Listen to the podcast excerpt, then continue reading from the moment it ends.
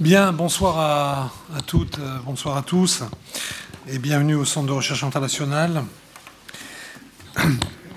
pour euh, ce débat à l'occasion de la publication euh, dans la collection des études du série de regards sur l'Eurasie, l'année politique 2018. Donc voilà, c'est une version papier, mais c'est accessible évidemment sur notre site internet donc euh, euh, un, regard sur l'Eurasie, dirigé de main de maître par Anne de Tinguy, qui est à main droite, et donc euh, autour d'un thème de l'année politique 2018, va-t-on vers une sortie du post-soviétisme? Donc on va, voir quel type de réponse nos différents intervenants peuvent, peuvent apporter.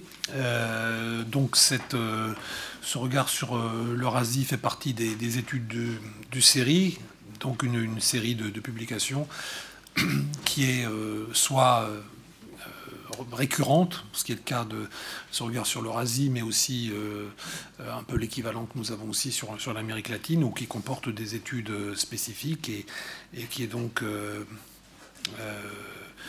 mise en œuvre. Enfin, cet ensemble de, collections est, dirigé par, euh, par euh, Judith Burco, euh, qui a, comme d'habitude pour ce numéro aussi, joué un rôle important.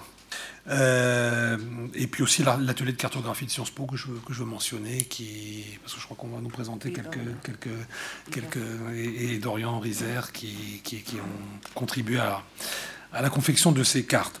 Voilà, alors euh, non, la, soirée est assez, euh, chargée, donc euh, on va, on, a cinq, puisqu'on a cinq présentations, donc chacun parlera à peu près 12, enfin 12 minutes maximum pour qu'on ait un peu de temps avec l'assistance qui est quand même relativement nombreuse et qui a certainement des questions à poser. Voilà, alors euh, sans plus tarder, euh, je passe la parole à Anne de Tinguy, donc, qui est professeur euh, émérite des universités, et qui, va, qui a, qui, a, coordonné encore une fois cet ouvrage, et qui va faire sa présentation autour du recul du post-soviétisme, une évolution ambivalente. Alain, merci beaucoup. Je vois que tu n'as pas de, chevalet, mais donc tout le monde te connaît, Alain Diekov, directeur du série. Euh, alors, le, thème qui s'est euh, imposé euh, cette année à la suite de, des très nombreux événements qui se sont produits, c'est l'interrogation concernant la sortie du, post-soviétisme. En, effet, ces très nombreux événements auxquels je fais référence c'est tout d'abord la déchirure de l'Église orthodoxe, c'est la politique russe en mer d'Azov, c'est la révolution de velours en Arménie, ce sont les évolutions de, l'Ouzbékistan, des événements qui bousculent une fois de plus les facteurs structurants des équilibres régionaux. Alors d'abord un mot, le post-soviétisme, qu'est-ce qu'on entend par là? Euh, je ne cherche pas euh, à donner de ce concept une définition euh, qui soit exhaustive ni définitive. dans mon intervention, dans ce volume, en fait, ce concept fait référence aux équilibres sociopolitiques et internationaux qui ont émergé au lendemain de l'effondrement de l'Union soviétique. je fais référence tout d'abord au maintien d'une entité post-soviétique. Euh, en 91, après 91, les nouveaux États n'ont pas tous les mêmes objectifs euh, ni les mêmes trajectoires. Euh, néanmoins, ils sont réunis au sein d'une même communauté, la communauté des États indépendants, créée en 91. Ils sont confrontés à des problèmes similaires, ils sont liés par un, un passé commun, ils sont rapprochés par de mêmes attitudes héritées de la période soviétique. Ils sont aussi liés par une même culture russe qui est très présente dans toute cette région. Euh, pour beaucoup d'entre eux, ils sont aussi liés par une même religion, l'orthodoxie. Et donc, pour toutes ces raisons, ils semblent voués à, continuer à former une entité que la Russie considère comme sa zone d'influence et qu'elle cherche, avec d'autres pays comme le Kazakhstan, à, réintégrer euh, sur euh, de, nouvelles bases. Je fais référence par ailleurs au régime sociopolitique mis en place dans plusieurs de ces États. Euh, les nouveaux États indépendants ont d'abord tous affiché un objectif de démocratisation euh, qui s'est très rapidement euh, transformé vers, pour beaucoup d'entre eux, vers des régimes politiques de type autoritaire. Et ce qu'on peut constater, c'est que dans les années qui ont suivi, on a vu un peu partout, à des degrés divers, des régimes dominés par euh, un homme et un parti, euh, celui du pouvoir, euh, dans ce qui semblait être la droite ligne du système soviétique de parti unique, des champs politiques étroitement contrôlés, des systèmes oligarchiques, une difficile émergence des sociétés civiles, une corruption endémique, de fortes inégalités sociales, une pauvreté très répandue, la perte de repères due au bouleversement auquel les populations sont confrontées. Euh, tous ces éléments sont, encore une fois, à des degrés divers, le lot commun de tous. Euh, en fait, ce qu'on voit au fil du temps, et on le voit particulièrement à partir du milieu des années 2000 euh, et les révolutions de, couleurs qui se produisent dans plusieurs États, euh, qu'un certain nombre de, ces pays ou de ces peuples, en tout cas, euh, souhaitent rompre avec ce système, ce qui amène certains observateurs à, estimer euh, dès 2005, mais peut-être même avant, que, je cite euh, une étude de Sébastien Pérouse, le post-soviétisme est en question. C'est le moins qu'on en puisse dire. Et c'est confirmé dix ans plus tard par l'annexion de la Crimée et l'intervention de la Russie euh, dans le Donbass. Euh, c'est aussi confirmé euh, par les événements de ces derniers mois. Alors, mes collègues vont revenir sur la plupart des événements que j'ai cités. Je vais donc passer très rapidement. Ils vont cependant, sauf peut-être Annie Daubenton, évoquer l'implosion de, l'Église orthodoxe, qui est un événement majeur qui marque une nouvelle étape dans la rupture entre l'Ukraine et la Russie et dans la fragmentation euh, de l'espace post-soviétique, un événement dont les répercussions euh, vont bien au-delà de l'espace post-soviétique. je vous rappelle juste deux ou trois faits essentiels pour ceux qui n'ont pas suivi cette affaire qui a été un véritable feuilleton. Euh, et enfin, le terme n'est peut-être pas celui que je devrais employer, mais enfin, ça a été une, affaire d'une très grande importance. Euh, le 6 janvier dernier, euh, à Istanbul, le, primat du patriarcat de Constantinople a proclamé officiellement l'autocéphalie, c'est-à-dire l'indépendance de l'Église orthodoxe d'Ukraine, qui est désormais la 15e Église orthodoxe indépendante. Euh, au mois d'octobre, le synode de l'Église de Constantinople avait décidé euh, d'abroger ce qu'on appelle le tomos, c'est-à-dire la lettre synodale de 1686 qui plaçait l'Église de Kiev sous l'autorité de celle de Moscou.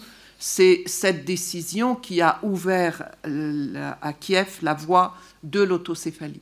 Et quelques jours après ces événements, le Saint-Synode de l'Église russe avait réagi en prononçant la rupture de communion avec euh, le patriarcat de Constantinople. Euh, cette crise est bien sûr partie intégrante du conflit russo-ukrainien, on le voit, on le comprend instantanément, euh, mais elle est aussi l'aboutissement d'une concurrence très ancienne entre le patriarcat de Moscou et celui de Constantinople. Et, pour Moscou, euh, ces événements euh, sont un, forment un, très sérieux revers. Les, positions de la Russie euh, sont sorties affaiblies de ces événements sur lesquels nous reviendrons, si vous le souhaitez, dans la discussion.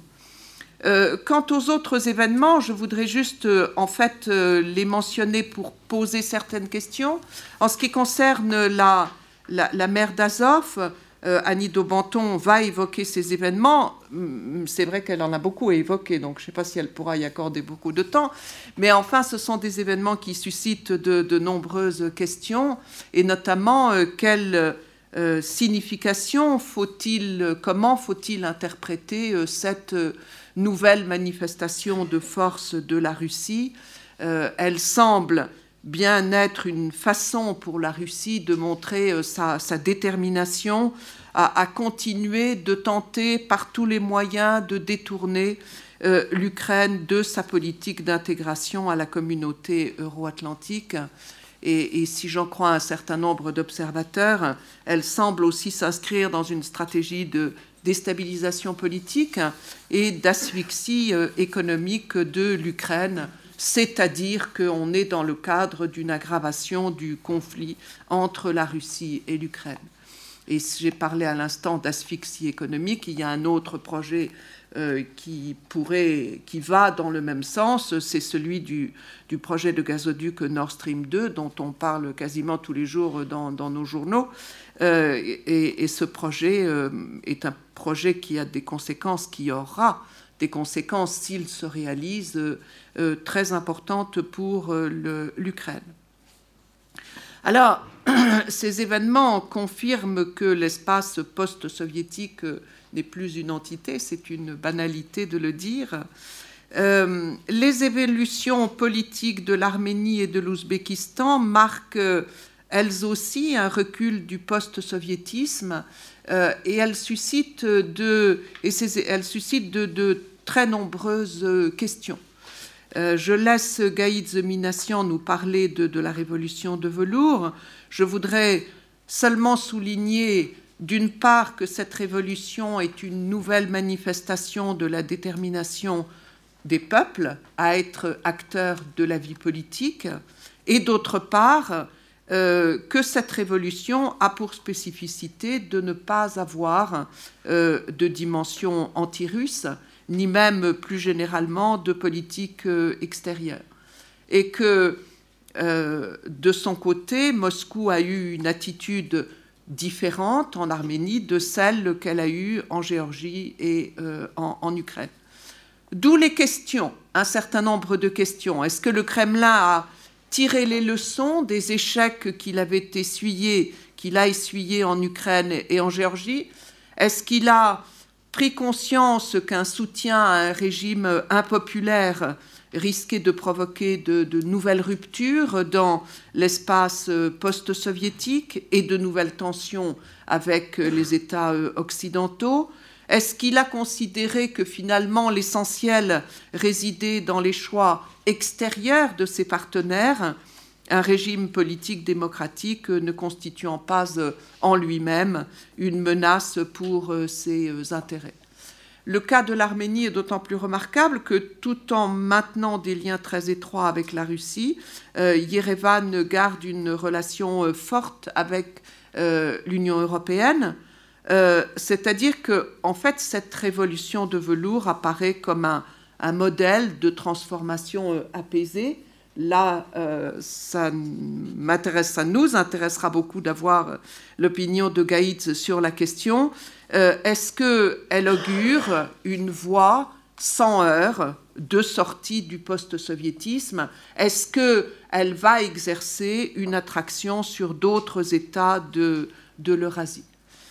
Pour des raisons différentes, euh, les événements en, Ouzbékistan euh, qui vont être analysés par euh, Julien Torres conduisent à se poser grosso modo les mêmes questions. Il n'y a pas eu de révolution, il n'y a pas eu de changement de régime, mais il y a eu des changements qui ont été spectaculaires depuis l'arrivée au pouvoir du président Mirzizoyev. comment est-ce que le président Mirzizoyev est arrivé à considérer la réforme comme une source d'opportunité et non pas comme une menace. Finalement, dans les autres cas, c'était l'inverse qui euh, euh, s'était produit. Est-ce que sa démarche est liée à l'évolution interne du pays ou à celle du contexte régional et international? Est-ce qu'elle annonce un modèle de sortie du post-soviétisme qui prendrait la forme d'un régime qui continuerait à être autoritaire, mais modérément autoritaire et modernisateur, ainsi que d'une ouverture à l'international couplée avec une relation forte avec, avec Moscou. Euh, le dernier intervenant, Nicolas Mazouki, qui est à ma droite, parlera lui aussi de l'héritage soviétique dans un autre domaine, celui du, nucléaire civil, euh, et il montrera quelque chose de tout à fait étonnant qui s'est aussi produit ces derniers temps, c'est-à-dire la formidable résilience de la Russie dans ce secteur euh, qui était totalement ravagé après Tchernobyl. Alors, je conclurai euh, sur une question que nous allons étudier ensemble et que vous retrouverez au fil euh, de cette étude. Que reste-t-il du post-soviétisme? Euh, À l'échelle de l'Eurasie, on ne voit plus guère de communauté de destin. L'espace post-soviétique n'est plus un espace intégré, ça n'est plus une maison commune les États de la région ont des trajectoires politiques très différentes. Euh, les uns et les autres réagissent aux événements en ordre dispersé. Ce qu'on peut constater, c'est qu'en fait, il faut distinguer l'international et l'interne. Dans le domaine international, les recompositions en cours euh, engendrent un net recul du post-soviétisme tel que je l'ai euh, défini en, introduction.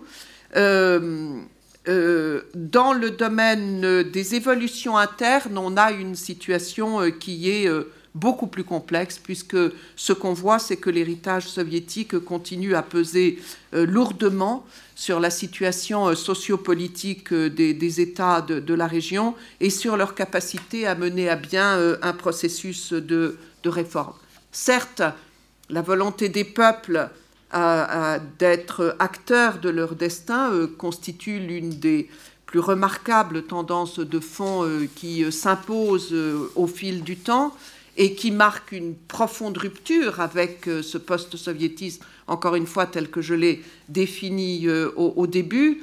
Mais plusieurs États de la région continuent à avoir un régime autoritaire et ceux qui ont fait le choix de la démocratisation ont des difficultés à se reformer, euh, tous ou presque étant entre autres gangrénés par une corruption euh, qui est euh, endémique.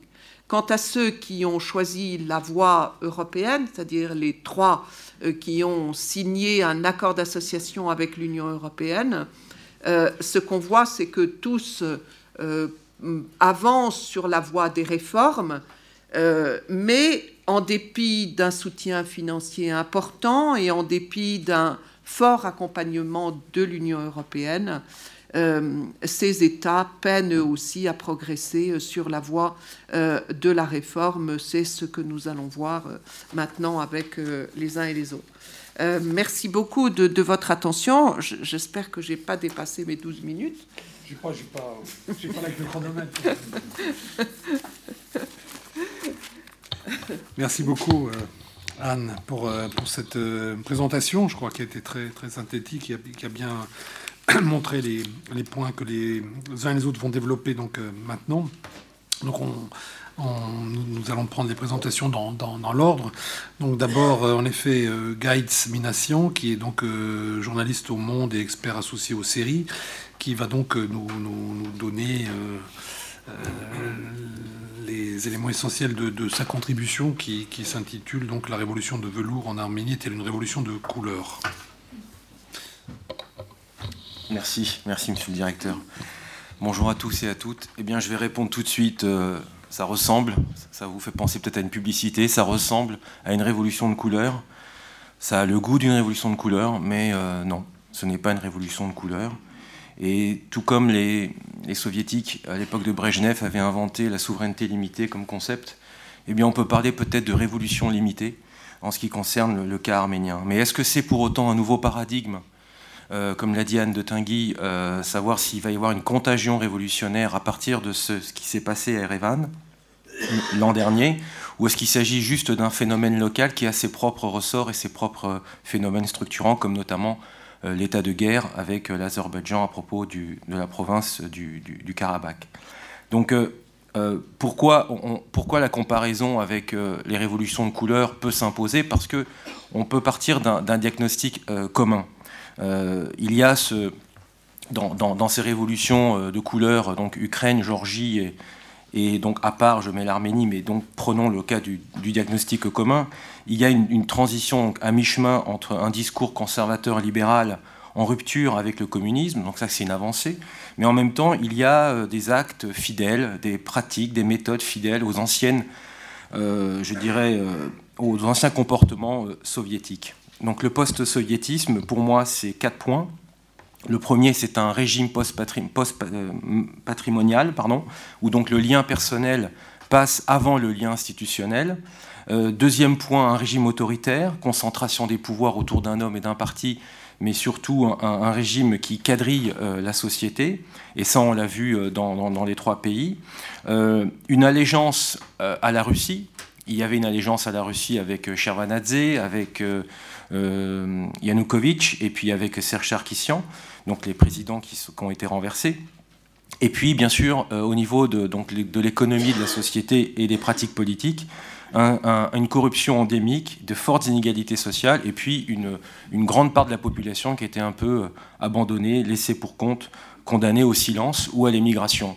Ces pays-là, mais pas uniquement euh, ces pays-là, mais ces pays-là ont perdu une grande partie de leur population. Alors, pour un pays comme l'Arménie, sur 3 millions sur 3 millions d'habitants, euh, c'est environ euh, sur 3,5 millions d'habitants, en, 30 ans, euh, on est, descendu à 2 millions 9, 2 millions, oui, 2 millions 8, 2 millions 9, on ne sait pas trop, on n'ose pas trop donner l'état des lieux réels de, de, la démographie en Arménie. Mais en tout cas, il est clair, évident clair et évident qu'il euh, y a un lien très fort entre la gestion d'un pays et l'émigration, et on le voit en Arménie, puisque depuis, depuis juin 2018, eh bien, on, a sensiblement noté une baisse de l'émigration à Erevan. Alors, est-ce que pour autant ce diagnostic commun euh, peut nous laisser croire qu'il y a euh, une voie commune de sortie du post-soviétisme Et en fait, non. Il y a deux voies dans ces exemples que je vous donne.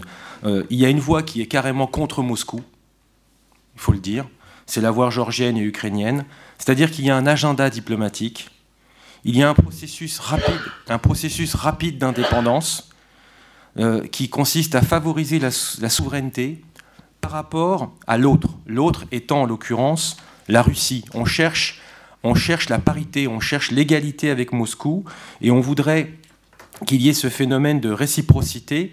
Euh, vous êtes souverain chez vous, on est souverain chez nous, on fait ce qu'on veut de nos alliances, on fait ce qu'on de notre diplomatie, et vous n'avez pas à mettre votre nez dedans, euh, donc au nom d'une souveraineté. Et euh, pourquoi? Parce que en Géorgie et en Ukraine, on a une conception, une représentation, je dirais, verticale de la conflictualité. ce qui n'est pas le cas à, à, Erevan en Arménie. Là, euh, comme l'a dit Anne de Tinguy, euh, euh, c'est une révolution qui se fait sans agenda diplomatique.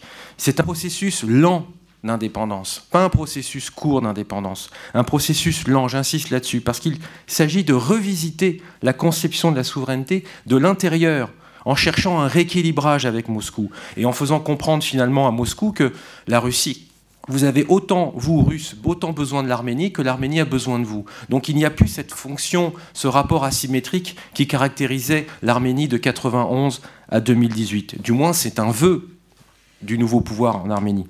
Et pourquoi cette différence avec, euh, avec l'Ukraine et la Géorgie C'est qu'en Arménie, on a une représentation horizontale de la conflictualité. Le danger vient de l'Est ou de l'Ouest, pas du Nord ni du Sud. Et donc ça pose tout un problème, euh, toute une spécificité au cas arménien, un problème d'intégration régionale et de spécificité, parce qu'on est dans un État en guerre, comme je vous l'ai dit. Et euh, l'Arménie, contrairement à, et ça c'est la chronologie qui, euh, qui, qui, parle en, sa faveur, contrairement à la Géorgie et l'Ukraine, eh bien, une révolution avec un agenda diplomatique, ça se traduit par quoi? Eh bien, Ça se traduit par un, un, État en lambeaux ou un État décortiqué. Or, l'Arménie a euh, joui d'une pénétration d'une stratégique avec le Karabakh qui lui assure une forme de sécurité. Euh, parce que là-bas, le problème de la sécurité est, obsessionnel. Et, forcément, euh, ils se disent, si c'est pour, être contre Moscou pour en arriver à là où est la Géorgie et l'Ukraine en termes de euh, contrôle de l'assiette territoriale, autant ne pas faire de révolution. Et c'est là toute la subtilité des, je dirais, du mouvement révolutionnaire en Arménie, c'est qu'en en, scindant le volet intérieur, en n'en faisant qu'une affaire intérieure et pas une affaire aussi de politique étrangère, on se met à l'abri de ce type de situation, je dirais, pour l'instant. Alors, quatre considérations euh, me viennent à l'esprit euh, pour, poser le problème du passage du post-soviétisme vers une sortie lente du post-soviétisme. C'est, euh, premièrement, on assiste à un, passage d'un système tripartite féodal, qui par définition est, exclusif, c'est-à-dire exclusion, à un système que l'on veut moderne et complexe, et qui se fonderait sur le principe d'intégrité sociale. Qu'est-ce que j'entends par système tripartite? Eh bien, rendez-vous compte, le régime de euh, de Robert Kocharian, de Serge Sarkissian se sont fondés sur le modèle dynastique arménien qui date du Moyen Âge, c'est-à-dire euh, une classe privilégiée. En arménien, on dit Naharar, et là, aujourd'hui, c'est les oligarques et les ministres, les grandes familles. Euh, les militaires à l'époque médiévale, on appelait ça les Azat, et donc là, aujourd'hui, c'est l'armée, qui a aussi un, rôle fondamental, vital, essentiel. Et puis, euh, à l'époque, le peuple, on appelait ça les ramiques, et bien aujourd'hui, c'est le peuple, c'est-à-dire qui n'a pas qui n'a pas son mot à dire, excusez-moi, c'est que de l'eau, qui n'a pas son mot à dire dans euh, l'avenir et le devenir du pays, et qui est donc condamné soit à l'émigration, merci, soit euh, au silence. Alors, ça, c'est euh, de la part du, nouveau régime, il y a une volonté de rupture nette. On veut complexifier le système politique et on veut favoriser de nouvelles pratiques et sortir de tout ce qui est ce qu'ils appellent c'est-à-dire Khnami ça veut dire amis, famille et connaissances. C'est un système de clientélisme népotique, etc. Donc ça, c'est le premier passage. Le deuxième, le deuxième passage, c'est celui qui concerne la diplomatie, justement, et qui est tout à fait intéressant. C'est le passage d'une diplomatie d'instrumentalisation à une diplomatie d'autonomisation. Qu'est-ce que ça veut dire? Eh bien, ça veut dire que les trois régimes précédents ont fait en sorte de se laisser instrumentaliser par Moscou. Tout ce qui est bon pour Moscou est bon pour l'Arménie. Donc, on vote systématiquement aux côtés de Moscou à l'Assemblée générale des Nations Unies, ou alors dans le cadre des dispositions à prendre au niveau de l'OSCE ou d'autres organisations, on se range toujours derrière, Moscou. Et euh, l'autre diplomatie, diplomatie d'autonomisation, veut justement prendre ses distances. Ça ne veut pas dire être anti-russe. Il le dit lui-même, Pachinian, le leader, le Premier ministre actuel, il dit Nous, on n'est pas anti-russe, ni pro-russe, ni anti-américain, ni pro-américain, on est pro-arménien. Et dans ce changement, euh, ce n'est pas que de la rhétorique. Ça veut dire qu'on passe d'une Arménie euh, qui n'est plus considérée comme un instrument entre les mains de, la Russie notamment, mais à une Arménie qui devient fondamentale au sens où euh, elle a les moyens elle-même de pouvoir jouir de, toutes euh, les, facilités que lui offre euh, le droit international en termes de souveraineté. Et donc ça, c'est quand même un changement notable, mais, mais vous voyez que ce n'est pas si simple que ça. Récemment, à l'Assemblée générale de l'ONU, il y a eu un vote à propos de l'intégrité territoriale de l'Ukraine, et l'Arménie a voté comme la Russie. Alors là, ça pose un problème. On se dit, tiens, d'un côté, il y a une volonté d'eux, et en même temps, le résultat est là. Alors, en me renseignant auprès du ministre des Affaires étrangères de l'Arménie, il m'a fait comprendre que euh, euh, ça ne valait pas le coup de voter euh, autre chose que ce qui s'est fait, c'est-à-dire l'abstention ou carrément s'absenter, et qu'il fallait montrer au dégage de, non pas de russophilie, mais de bonne alliance avec Moscou, surtout au moment où le Karabakh revient à nouveau sur le devant de la scène diplomatique et qu'il y a des tensions à Moscou sur d'autres sujets sur lesquels je reviendrai. Mais il y a quand même cette volonté euh, de se rapprocher euh, de l'Union européenne, des États-Unis, de l'Iran, de la Chine. Et on l'a bien vu au sommet de la francophonie qui tombait à pic pour Yerevan, puisque l'Arménie s'inscrit, elle, dans un multilatéralisme le plus large possible. Et quoi de mieux pour l'Arménie de vivre ce multilatéralisme avec une assemblée comme la francophonie qui ne compte pas la Russie, justement, comme membre? Alors le troisième, le troisième, euh, le troisième volet de cette euh, sortie lente du, du post-soviétisme, c'est euh, alors quelque chose de typiquement arménien. C'est que je pense qu'on est en train de passer d'un état mémoriel à un état de droit. Alors qu'est-ce que ça veut dire un État mémorial Vous savez que les Arméniens sont les champions du monde de la mémoire et que, avec d'autres peut-être, mais bon, en tout cas, eux, ils aiment ça, ils adorent ça, c'est carrément un marché. Et je dis pas ça pour être, pour être dur, mais c'est une réalité. Donc on est tourné vers le passé. Et je pense que le nouveau régime, par une jeunesse qui ne sait qu'à une chose, c'était vraiment de vivre pleinement leur vie, euh, euh, ne, pas être privé de tout ce que la, vie et la consommation, la société de consommation pouvaient leur apporter, eh bien, c'était sortir quelque part de cet état mémoriel, tourner vers le passé, tourner vers les grandes figures, les grands événements et les tragédies. Et donc ça, euh, il y a une volonté de la part de Nicole Pachignan et de la jeunesse de se tourner vers un état de droit, vers, un retour au réel, j'ai envie de dire. Et puis, euh, l'avant-dernier point, euh, c'est le passage d'une communauté assistée à une société autonomisée. Je fais attention de, bien préciser communauté assistée et société autonomisée, c'est-à-dire que euh, ce, mouvement qui s'est passé l'année dernière en Arménie n'est rien d'autre qu'une façon d'autonomiser la société civile. Quelque chose qui était en, euh, en l'air depuis quelque temps, parce qu'il y avait eu mouvements en 2014, 2015, 2016, 2017, mais des petits mouvements, mais des petits mouvements qui avaient obtenu des résultats. Et je pense que les artisans du mouvement révolutionnaire en Arménie se sont inscrits, se sont euh, nourris de ces exemples précédents pour arriver à renverser le régime sans effusion de sang, sans euh, vandalisme, donc ni usage des armes à feu contrairement à ce qui se faisait d'habitude dans, cette zone et dans ce pays. Et donc là, on, Nicole Pachignon le dit lui-même, c'est avant tout une révolution des, individus.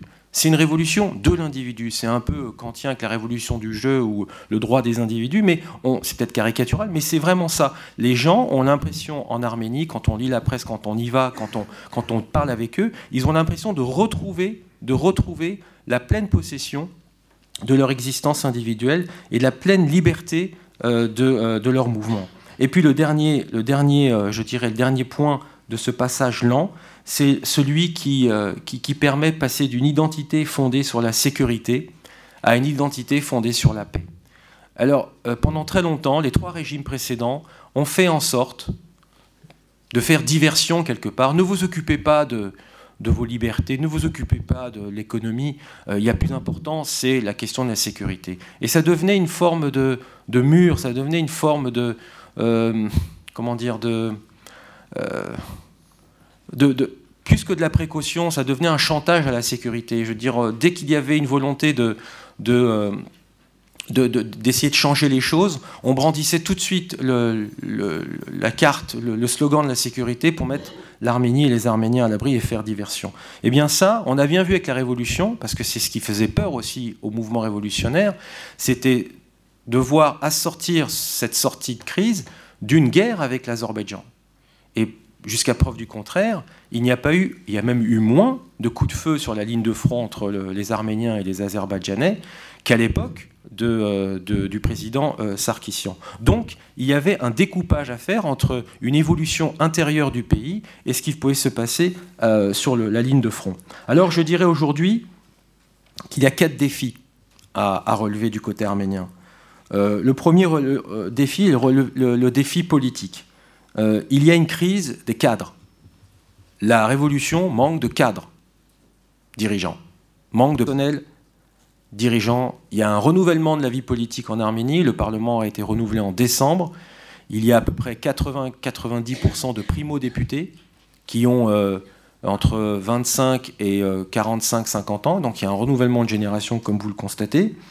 Mais ça ne veut pas dire pour autant qu'il y a une plus grande professionnalisation. Il y a une volonté, il y a une formation, mais ça manque de pratique. Donc il y a une vraie crise des cadres.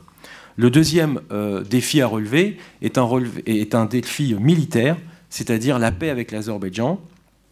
Dès le 9 mai, le lendemain de son élection, le, le euh, Nicole Pachignan a dit, s'est rendu au Karabakh et a dit qu'il euh, ferait tout pour que les autorités du Karabakh retrouvent leur place à la table des négociations dans le cadre du groupe de Minsk.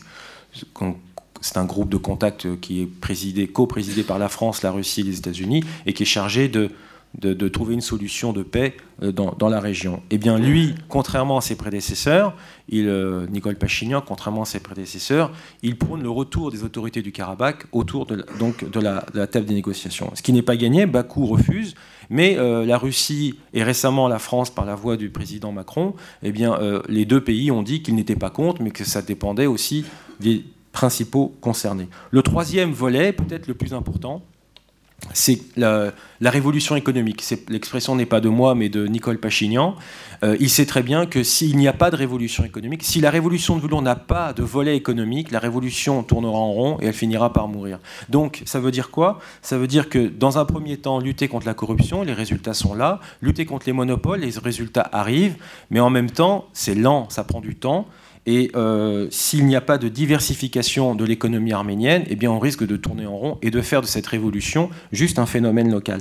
Et petite parenthèse sur euh, le volet économique, euh, qui rejoint un peu ce qui se passe avec le Nord Stream et puis tous les, projets autour de, autour de, je dirais, de, l'Iran.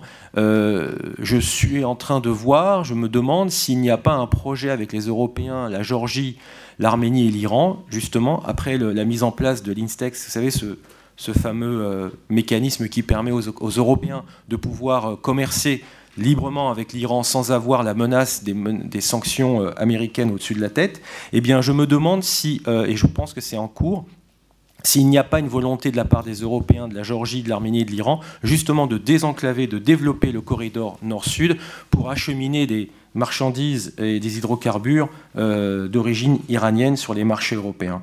Et puis donc euh, le dernier point, eh bien c'est le, défi euh, social, c'est-à-dire l'idée du contrat social. Il y a un véritable contrat social aujourd'hui entre la population et l'État, ce qui n'était pas le cas avant. Le retour de la confiance permet de renforcer la position de l'Arménie à l'échelle, je dirais, euh, diplomatique, au moins dans le cadre des négociations autour du Karabakh.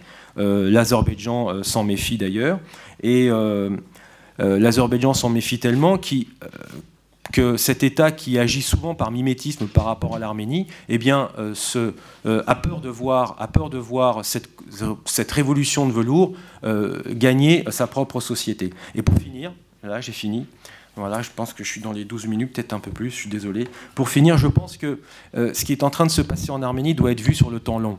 Le temps long, pas la peine de remonter sur des siècles, mais le temps long, c'est au moins depuis une centaine d'années c'est un État, c'est un pays, une nation qui n'a pas de tradition de souveraineté, qui vit dans l'insécurité permanente, dans un environnement assez hostile, comme vous le constatez. Et je pense que euh, quand je dis révolution limitée, ça ne veut pas dire révolution faible.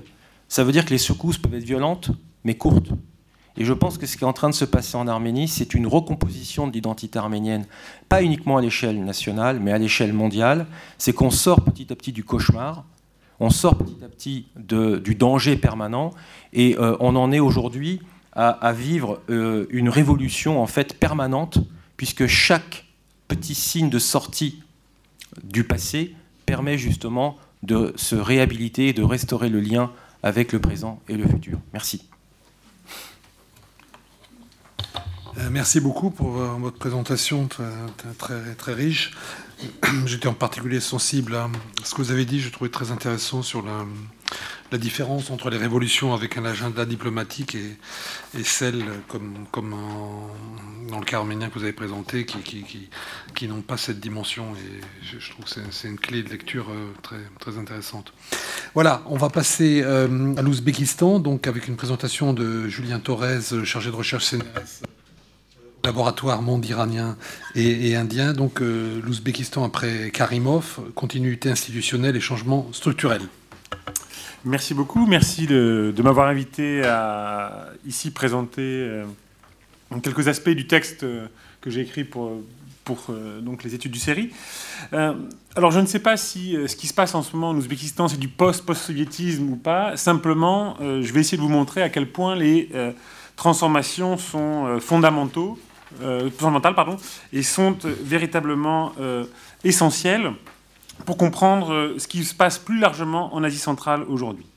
Alors la trajectoire de l'Ouzbékistan s'est profondément infléchie depuis la disparition d'Islam Karimov en septembre 2016, qui était arrivé au pouvoir à la fin de la période soviétique en tant que premier secrétaire du Parti communiste d'Ouzbékistan.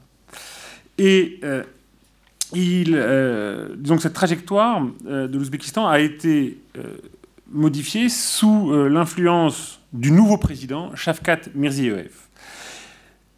Évolutions qui sont d'ordre politique, d'ordre économique, d'ordre géopolitique, et euh, qui, euh, globalement, euh, sont guidées par un objectif politique majeur, qui est celui de limiter le contrôle de l'État sur la société et l'économie. Alors je vais vous présenter assez brièvement ces quelques grandes transformations que l'on peut voir à l'œuvre depuis donc 2-3 ans dans ce pays en commençant par les transformations politiques, euh, sachant que depuis l'indépendance, l'Ouzbékistan était caractérisé par le fait qu'il avait un régime autoritaire, avec notamment euh, une répression euh, féroce, on peut le dire, des opposants. Alors, depuis 2-3 ans, l'Ouzbékistan n'est pas devenu une démocratie multipartite concurrentielle, et l'élection de Shavkat Mirziyoyev l'a rappelé, puisque c'était une élection qui a été complètement maîtrisée, contrôlée par l'État. Aucun autre représentant euh, du pouvoir ne présentant contre lui sa candidature, en vertu d'un consensus trouvé très rapidement, en fait au moment du décès de, Karimov, entre euh, les différents groupes de l'élite politique économique ouzbékistanaise. D'autre part, on conserve un système politique dominé par la présidence de la République, avec notamment le fait qu'on privilégie les, nominations, par exemple sur les maires des grandes villes, les euh, dirigeants régionaux, etc., sur les élections. Globalement, cela dit, on a un changement assez euh, stupéfiant pour ceux qui connaissaient l'Ouzbékistan de Karimov, dans la mesure où on a un climat d'ouverture incontestable. D'une part, euh, le nouveau président a engagé la réforme des services de sécurité du SNB, euh, devenu, euh, enfin, du service, donc c'était le service de la sécurité nationale, qui est devenu le service de la sécurité d'État, et qui était un véritable État dans l'État. Et à l'initiative du président Mirziyoyev, son périmètre d'action a été réduit au profit du ministère de l'Intérieur. Son dirigeant, en poste depuis 1995, Inoyatov, a été démis de ses fonctions et plus largement, on a, avec cette réforme euh, des services de sécurité, une remise en cause de, euh, euh, de leurs pratiques oppressives, répressives et aussi prédatrices sur tous les acteurs sociaux, politiques et économiques. Et la peur qui était générale en Ouzbékistan s'est largement estompée. Ce climat d'ouverture a permis à certains opposants historiques de euh, revenir euh, en Ouzbékistan. Plus largement, euh, d'autres réformes ont été adoptées du point de vue politique et il y a eu ce qu'on pourrait considérer comme un gadget, mais qui ne l'est pas du tout, c'est la création d'un portail numérique qui permet à l'ensemble des ressortissants d'Ouzbékistan de s'adresser à l'administration présidentielle, formellement au président, mais enfin à l'administration présidentielle, et euh, d'adresser euh, des critiques, des questions, euh, des louanges, si nécessaire, à l'administration. Et dans un pays où il y avait eu un silence de plomb, une chape de plomb terrible pendant plusieurs décennies, on a là une forme de libération de la parole. Et en fait, c'est un grand débat. Enfin, on organise une espèce de grand débat. Non, non, mais cela dit, non, mais cela dit, c'est véritablement un élément qui est important et euh, qui euh, donne euh, la conviction à de nombreux ressortissants de l'Ouzbékistan qu'ils sont désormais résidents, citoyens d'un État dans lequel la parole du citoyen peut être prise en compte. Par ailleurs, en même temps qu'a été créé ce dispositif, on a eu un allègement de, des contraintes qui existaient sur la presse il reste certaines formes de contraintes, hein, on n'est pas une presse absolument libre, etc., mais le climat, là aussi, a beaucoup changé. L'État ouzbékistanais a aussi euh, décidé de modifier euh, sa politique vis-à-vis de la religion, et en particulier a allégé les contraintes qui pouvaient peser sur les pratiques religieuses, en particulier musulmanes. Et on a d'une façon générale une plus grande euh, liberté religieuse, euh, notamment s'agissant de la possibilité, par exemple, pour les fonctionnaires de pouvoir aller à la grande prière du vendredi. autre exemple, on a une forme de libéralisation des pèlerinages de proximité. On a désormais un État qui tolère, voire même encourage ce type de pratiques religieuses avec euh, l'idée euh, de promouvoir une vision tolérante de l'islam et de promouvoir aussi sa connaissance. Euh, connaissance de l'islam qui est considérée par les autorités comme un des principaux remparts face à l'islam radical. Or, je rappelle que des centaines de ressortissants de l'Ouzbékistan sont partis euh, en Afghanistan d'abord, puis après au Proche-Orient pour combattre dans euh, différents euh, groupes djihadistes, pardon, et que toute une série d'attentats ont été perpétrés par des ressortissants de l'Ouzbékistan ou par des Ouzbeks, notamment du Kyrgyzstan, en Russie, en Turquie, en Suède, aux États-Unis, et du coup, l'État est très sensible à cette question de l'islam et a quand même modifié sa position, qui était une répression très forte. Et là, il y a une, il y a une forme d'ouverture euh, vers euh, un islam tolérant, et l'État s'appuie d'ailleurs sur les institutions qui avaient été créées euh, dès la période soviétique, la direction spirituelle des musulmans d'Ouzbékistan, pour essayer de développer une approche donc, très ouverte de la religion. Dans le même temps, il est évident que les structures de l'État conservent euh, un contrôle strict sur les différents groupes radicaux qui pourraient euh, se développer en Ouzbékistan. Deuxième euh, grande réforme, elle concerne le secteur économique qui était depuis l'indépendance caractérisé par le maintien d'un État très fort avec une réelle économie administrée. Et depuis 2016, sous la houlette du président Mirziev, ont été engagées des réformes qui visent à libéraliser et euh, à internationaliser l'activité euh, économique. Euh, alors, ce qui, concerne, enfin, ce qui constitue vraiment un, tournant dans la politique de l'Ouzbékistan, les autorités étant tout à fait confiantes dans les effets à long terme de cette politique de libéralisation.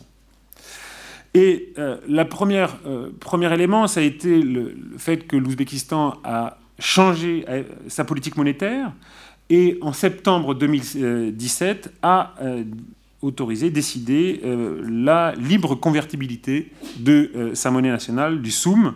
Alors ça a deux effets importants. Un, sur la vie quotidienne des euh, ressortissants de l'Ouzbékistan, d'autre part sur euh, euh, la vie économique, puisque cette mesure est censée encourager les acteurs économiques, et notamment les entreprises étrangères, qui étaient largement pénalisées par l'existence jusqu'alors d'un taux officiel de change du SOUM qui ne correspondait pas au taux officieux, qui était d'ailleurs largement contrôlé par les services de sécurité.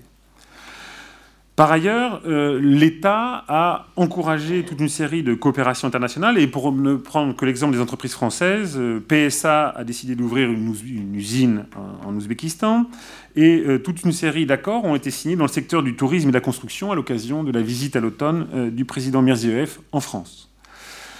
Plus largement, l'État soutient une politique de modernisation de l'appareil productif et de diversification de la production, et je prendrai ici l'exemple de l'agriculture qui euh, mobilise encore quasiment la moitié de la main-d'œuvre euh, en Ouzbékistan, avec euh, deux mesures qui sont importantes. D'une part, la volonté de mécaniser le travail agricole par l'achat de machines-outils, ce qui peut d'ailleurs poser problème dans un pays qui connaît des formes de sous-emploi, de chômage, et qui est un pays émetteur de migrants, avec plusieurs millions de ressortissants de l'Ouzbékistan qui, migrent dans le cadre de migration de travail, euh, majoritairement en Russie, mais aussi au Kazakhstan et dans d'autres destinations, par exemple en Corée du Sud.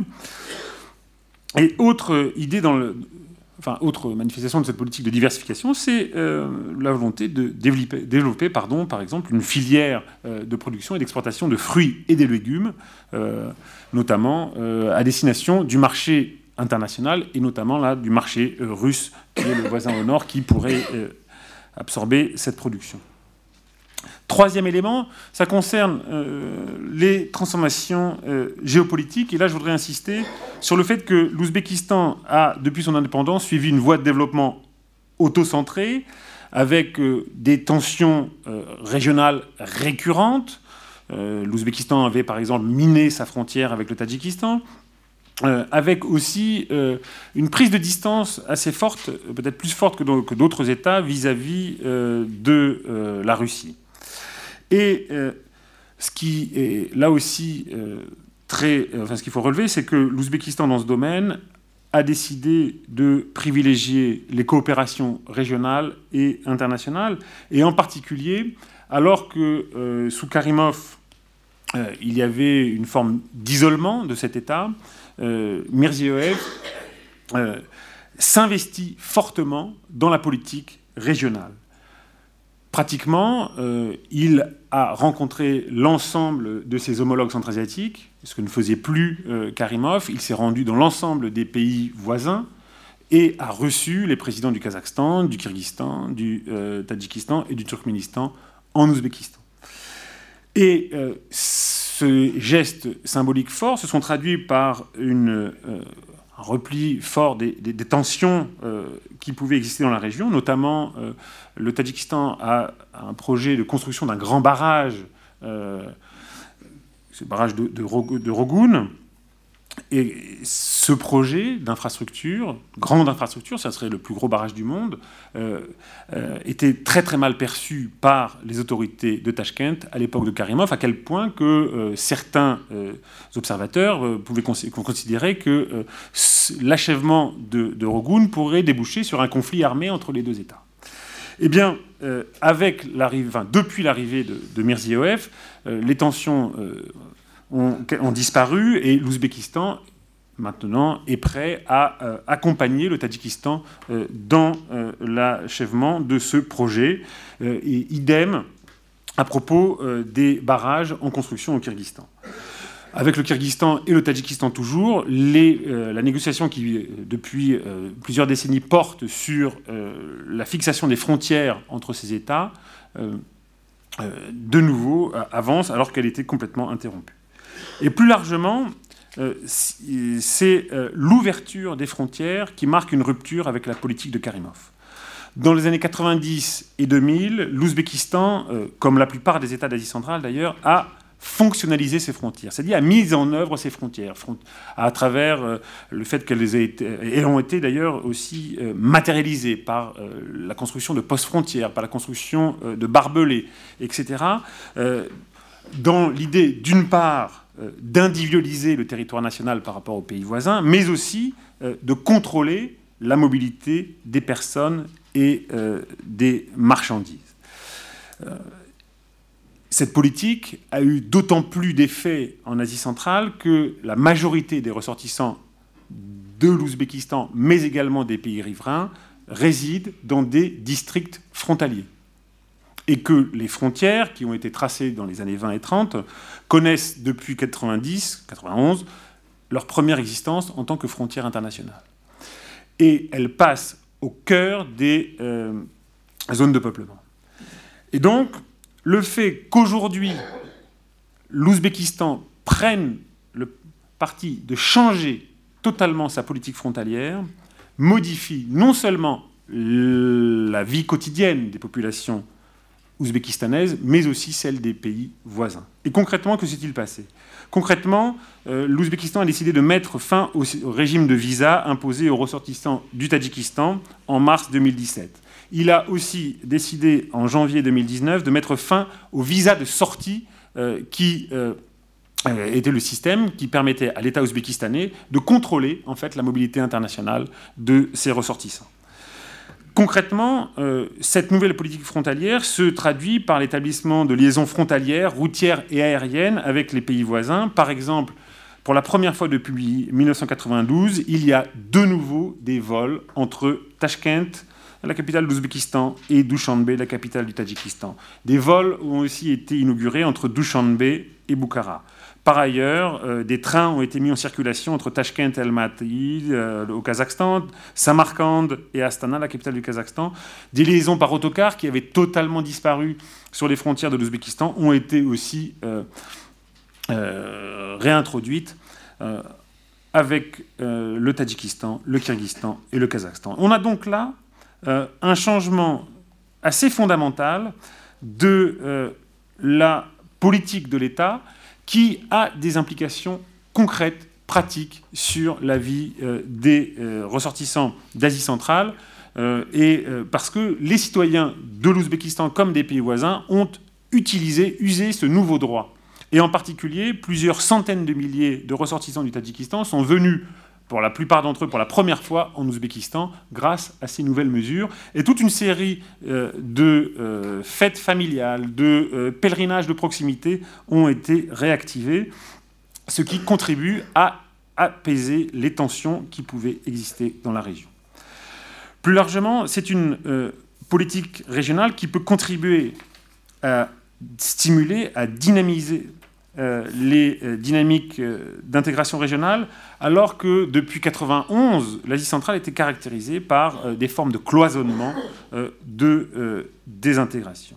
Et donc on est là dans une nouvelle étape, je crois, dans la trajectoire géohistorique de l'Asie centrale. Par ailleurs, du point de vue de l'Ouzbékistan, cette politique, cette politique doit permettre à l'État, au pays, de recouvrer une place centrale dans la région, place qu'il a perdue en raison de son isolement. Alors je n'aborderai pas la politique euh, internationale longuement, simplement pour dire qu'il euh, y a là aussi une ouverture vers euh, les pays occidentaux vers les pays occidentaux. et je conclurai, enfin qui ne se fait pas au détriment ni des relations avec la Chine, ni avec la Russie, et je conclurai simplement en disant que euh, l'Ouzbékistan connaît aujourd'hui euh, des transformations qui sont d'une ampleur absolument inattendue pour les observateurs, dans la mesure où le pays était considéré avec le Turkménistan comme celui qui était le moins propice à tout changement dans la région. Et devant l'ampleur des évolutions, certains font l'analogie avec la perestroïka, avec la période de transformation donc connue par l'URSS à la fin des années 80. Une des questions étant alors de savoir euh, si euh, Mirziev s'apparente davantage à Gorbatchev ou euh, à peut-être à Deng Xiaoping. Autre, enfin, deux dernières remarques.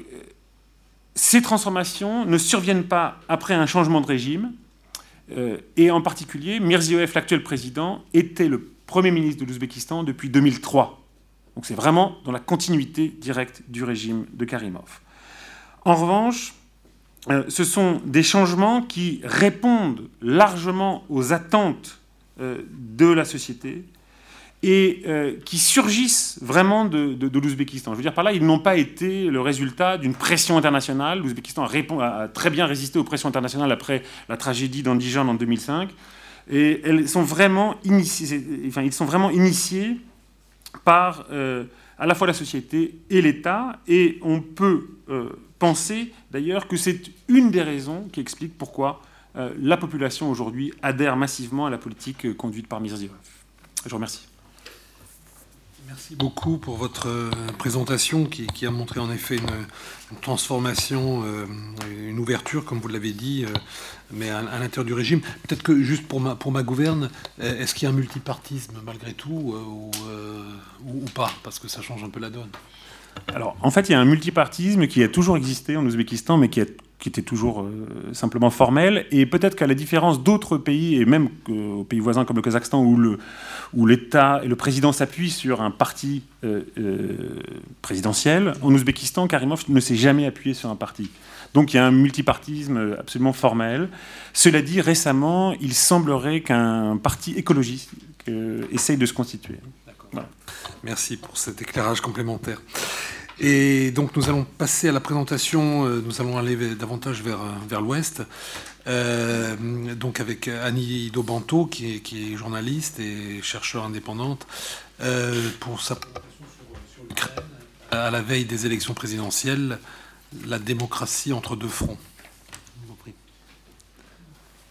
Je vous remercie excusez le petit problème technique. Donc voilà, j'avais avancé deux fronts et en réalité, il en est beaucoup plus. Je, je le regrette, d'ailleurs, je suis la première à le regretter. Dans ma présentation telle qu'elle a été publiée, j'étais partie plutôt, euh, disons, de l'étude de la société, de cette société civile finalement qui a spectaculairement émergé euh, en Ukraine pour aborder les problèmes extérieurs. Ici, j'aurais plutôt envie de faire l'inverse parce que les, fronts extérieurs, finalement, sont devenus beaucoup plus prégnants et également déteignent sur les fronts intérieurs. Donc je voudrais aborder cette euh, courte présentation, en tout cas je l'espère courte, en trois points. D'abord donc ces fronts extérieurs, ensuite euh, l'élection présidentielle comme reflet de ces difficultés, de cet étau extérieur, et ensuite les changements d'humeur dans la société. Euh, d'abord, euh, rappeler quelques évidences, peut-être pour beaucoup, mais qui sont quand même importantes à remettre en situation. Loin de voir la situation se calmer, on a assisté en 2018 à un élargissement du conflit, en particulier en mer d'Azov, où la situation s'est dégradée après la mise en fonction du pont de Kerch, structure de 15 km de long reliant la presqu'île de Crimée au territoire russe. Voilà, le 25 novembre, je redonne cette carte voilà, qui j'ai piquée au monde, mais qui est fort euh, éclairante. Je vais le dire. Je vais le répéter.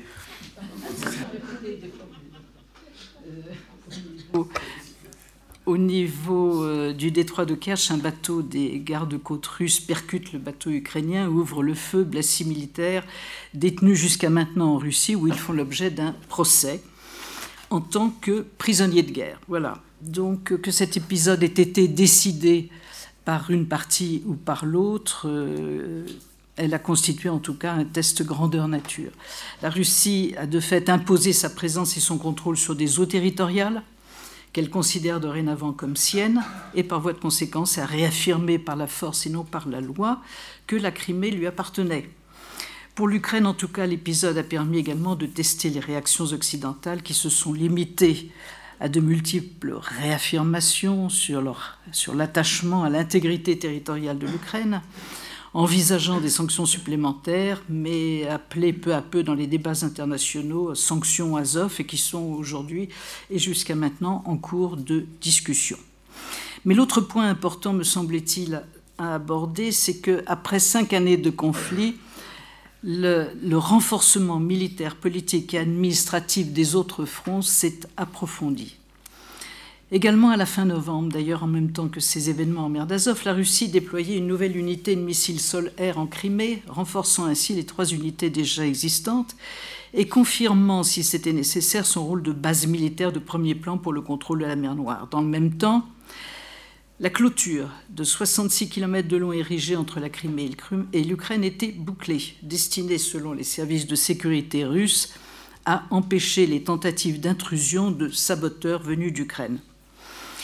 Également dans la zone du Donbass, occupée depuis cinq ans, se trouve un potentiel militaire plus que conséquent, composé de deux corps d'armée comptant 32 000 hommes. L'arsenal sur place régulièrement complété par un afflux constant de nouvelles armes grâce à ce qui est poliment appelé des convois humanitaires et à l'aide logistique régulièrement fournie aux quasi-républiques. Ces faits sont connus, mais il n'est pas forcément inutile de les rappeler. Enfin, dans le domaine, comme Anne de Tinguy l'a déjà rappelé, dans le domaine des menaces économiques qui peuvent aisément compléter les autres, un autre front est en cours de discussion avec la mise en service du gazoduc Nord Stream 2, sous la mer Baltique et qui pourrait doubler la capacité actuelle de transport du gaz russe par Gazprom en contournant les gazoducs terrestres de l'Ukraine. Les principaux bénéficiaires, bien sûr, de cet accord seraient la Russie et l'Allemagne, co-signataires avec la France des accords de Minsk. On se souvient du rôle que jouèrent les pressions économiques bien avant le déclenchement du conflit. Voilà, donc à la veille de ces élections, ce paysage extérieur n'est pas sans conséquence sur la société et le monde politique ukrainien. La guerre reste le principal enjeu pour la population. Mais l'opinion publique, et ça il me semble vraiment très significatif, a sensiblement changé sur la manière de négocier, sur la manière dont elle envisageait de négocier avec la partie adverse, si l'on en croit en tout cas le sondage qui vient d'être rendu public par le Centre Razumkov et le Fonds d'initiative démocratique. Près de 70% des sondés considèrent donc qu'il faut négocier avec la Russie et les républiques autoproclamées pour mettre fin au conflit et envisager des compromis. Alors l'option, comme on le voit sur ce tableau, la paix à tout prix est majoritaire, mais seulement à l'est du pays. Et, mais pour l'ensemble du territoire, les compromis les plus acceptables sont déclinés. Et donc envisager, on octroie un statut spécial aux régions occupées, faire de la langue russe la langue officielle et rétablir les, communications et canaux commerciaux. En tout cas, cette évolution de l'opinion donne aux candidats à la présidentielle et aux législatives à venir, donc à l'automne prochain, une indication sur la sensibilité et l'impatience de l'électorat dans ce domaine. La bataille électorale reflète d'ailleurs plus nettement encore qu'il y a cinq ans les enjeux extérieurs. Les candidatures pro-russes se sont multipliées, même si elles ne sont pas majoritaires loin de là, et le bloc d'opposition qui siège au Parlement a diversifié pour les présidentielles ses représentants, ses appellations, sinon ses buts. Les candidats peuvent se présenter comme indépendants. C'est le cas de Evgeny Mourayev ou cacher plus ou moins la protection du Kremlin, comme Yuri Boïko ou Alexandre Vilkoul, l'agent d'influence Viktor Medvedchuk jouant en tout cas un rôle clé. Ces forces pro-russes sont récupérées lors des bacs de 2013-2014 et se sont même adaptées au temps nouveau. Concernant l'Union européenne, par exemple, elles ne promettent plus directement, bien sûr, le recours à l'aide de Moscou. C'est plus à la mode, ni le retour au passé. Leur principal argument est celle d'une fédéralisation de l'État ukrainien, ce que Moscou a toujours réclamé, et un dialogue direct avec les séparatistes, entérinant ainsi de fait l'argument selon lequel il s'agit d'un conflit intérieur. Mais concernant ces fronts intérieurs et extérieurs qui déteignent les uns sur les autres, il faut aussi mentionner des notations qui, dans le contexte actuel, ne sont pas marginales. Ainsi, après l'obtention par Kiev d'une église orthodoxe autocéphale non dépendante de Moscou, le président Poutine a suggéré qu'il défendrait les droits des, des croyants dépendant de la patriarchie russe. Cet appui aux croyants a rappelé étrangement l'aide aux populations russophones que Moscou proposa puis met en œuvre avant la fin du conflit. Mais dans la bataille électorale, l'actuel pouvoir doit également compter avec une autre forme de difficulté intérieure, également que l'on peut baptiser également revanche politique. Par exemple celle d'Igor Kolomoïski, qui avait jeté ses forces et sa fortune dans la défense de l'État agressé en 2013-2014, puis abusé d'une situation financière plus que favorisée, limogé de son poste de gouverneur de la région de Dniepopetrovsk, il est aujourd'hui le principal adversaire de l'actuel président Poroshenko et soutient politiquement et financièrement d'autres candidats, principalement ceux opposés à l'actuel pouvoir. C'est sans doute le cas de Vladimir Zelensky. Ses sympathies pour Yulia Tymoshenko ne sont pas non plus à secret. Une influence relayée de toute façon par le biais de la chaîne Adine plus Adine 1 plus 1 qu'il contrôle. La population qui s'était mobilisée de façon spectaculaire au moment de la révolution de la dignité, puis qui s'est impliquée fondamentalement pour contribuer à gérer le conflit, se montre aujourd'hui déçue selon tous les sondages sociologiques, il faut bien le dire d'ailleurs, qui ne cessent de les examiner mois après mois. C'est une population que peut, dont on peut suivre presque les humeurs au jour par jour. Sont reprochés au pouvoir en premier lieu l'absence de jugement concernant les morts de Maïdan, la faiblesse des réponses de l'État aux attaques contre les défenseurs des droits de l'homme, la faiblesse bien sûr de la lutte contre la corruption. Au fil des enquêtes, la population pourtant réaffirme son soutien à la démocratie et son absence d'envie pour ce que l'on nomme la main forte. Mais elle ne montre plus aucune indulgence à l'égard des institutions quelles qu'elles soient, président, gouvernement, parlement, médias, et pointe le système judiciaire et bancaire. Échappe à ce discrédit seulement l'Église, les forces armées, les organisations bénévoles. Cette, désillusion politique est d'autant plus marquée durant cette période électorale que ressortent les mêmes personnages, plus ou moins discrédités, et les mêmes pratiques politiques qui polluent le paysage depuis des décennies, les achats de voix, les sondages orientés, la multiplication de ce qu'on appelle les candidats techniques, permettant de créer une diversion par similitude des noms ou des lignes de programme, ceux qui doivent servir ensuite comme rabatteurs pour d'hypothétiques second tours ou en prépositionnement pour les législatives de l'automne. Pour donner une idée de la manière dont se passent certains sondages, une société de, sondage a été approchée par des proches de Kolomoïski pour passer un contrat et le contrat avait un préliminaire. Il était dit on ne financera pas si Zelensky ne se trouve pas à la deuxième place. Le résultat de cette méfiance, cette incrédulité, incrédulité généralisée est le faible score obtenu par l'ensemble des candidats en lice et le brusque intérêt suscité par des candidats marginaux ou nouveaux du type Zelensky. Mais il faut dire aussi, comme le note la sociologue Irina Bekeshkina, que cette présidentielle reflète également l'opinion des citoyens sur les réformes. Et cette opinion n'est pas tant un point clairement mis en lumière par le score obtenu actuellement par le président Poroshenko, qui se représente dans une situation très critique. Là, j'avais aussi. Oui, ça c'était pour petite distraction. C'était Kolomoïski qui fait la leçon au petit Zelensky tu dois respecter la famille, le terme de famille étant bien sûr l'oligarchie.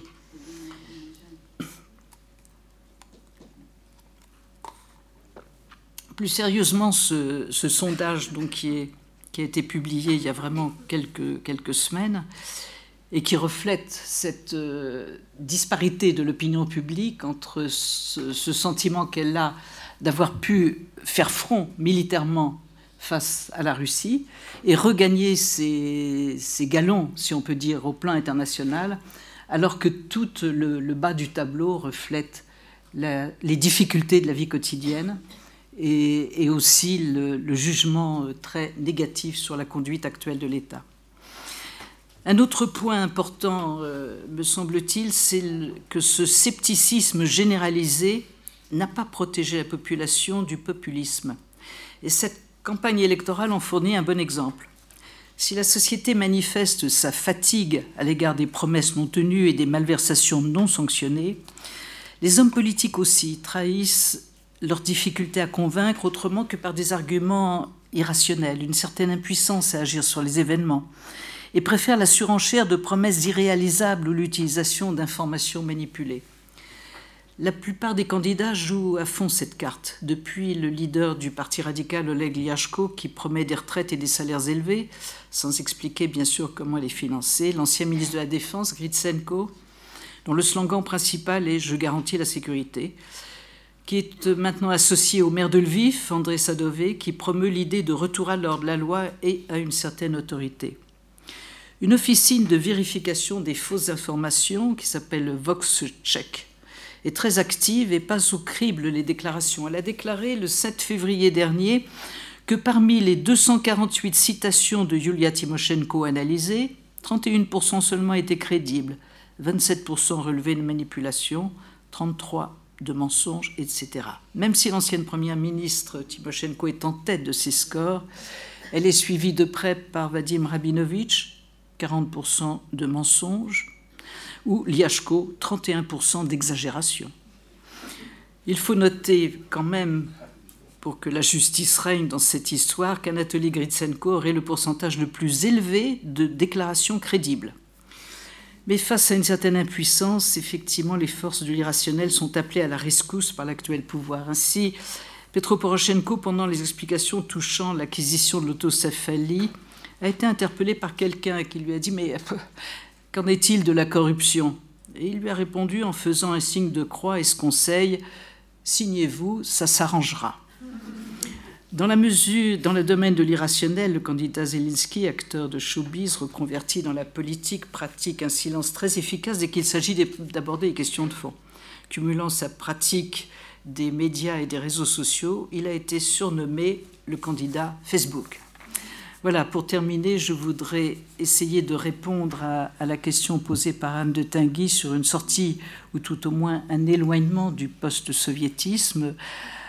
Oh, j'aurais presque envie de terminer par une pirouette en disant que par son scepticisme de longue date à l'égard de l'Union soviétique, l'Ukraine présente quelques garanties, au moins sur le plan institutionnel.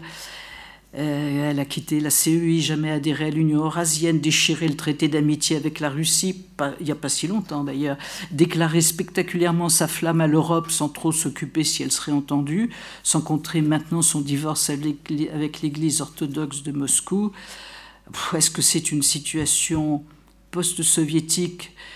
Je dirais plutôt post-révolutionnaire d'une certaine manière, mais pas encore d'une situation d'après-guerre.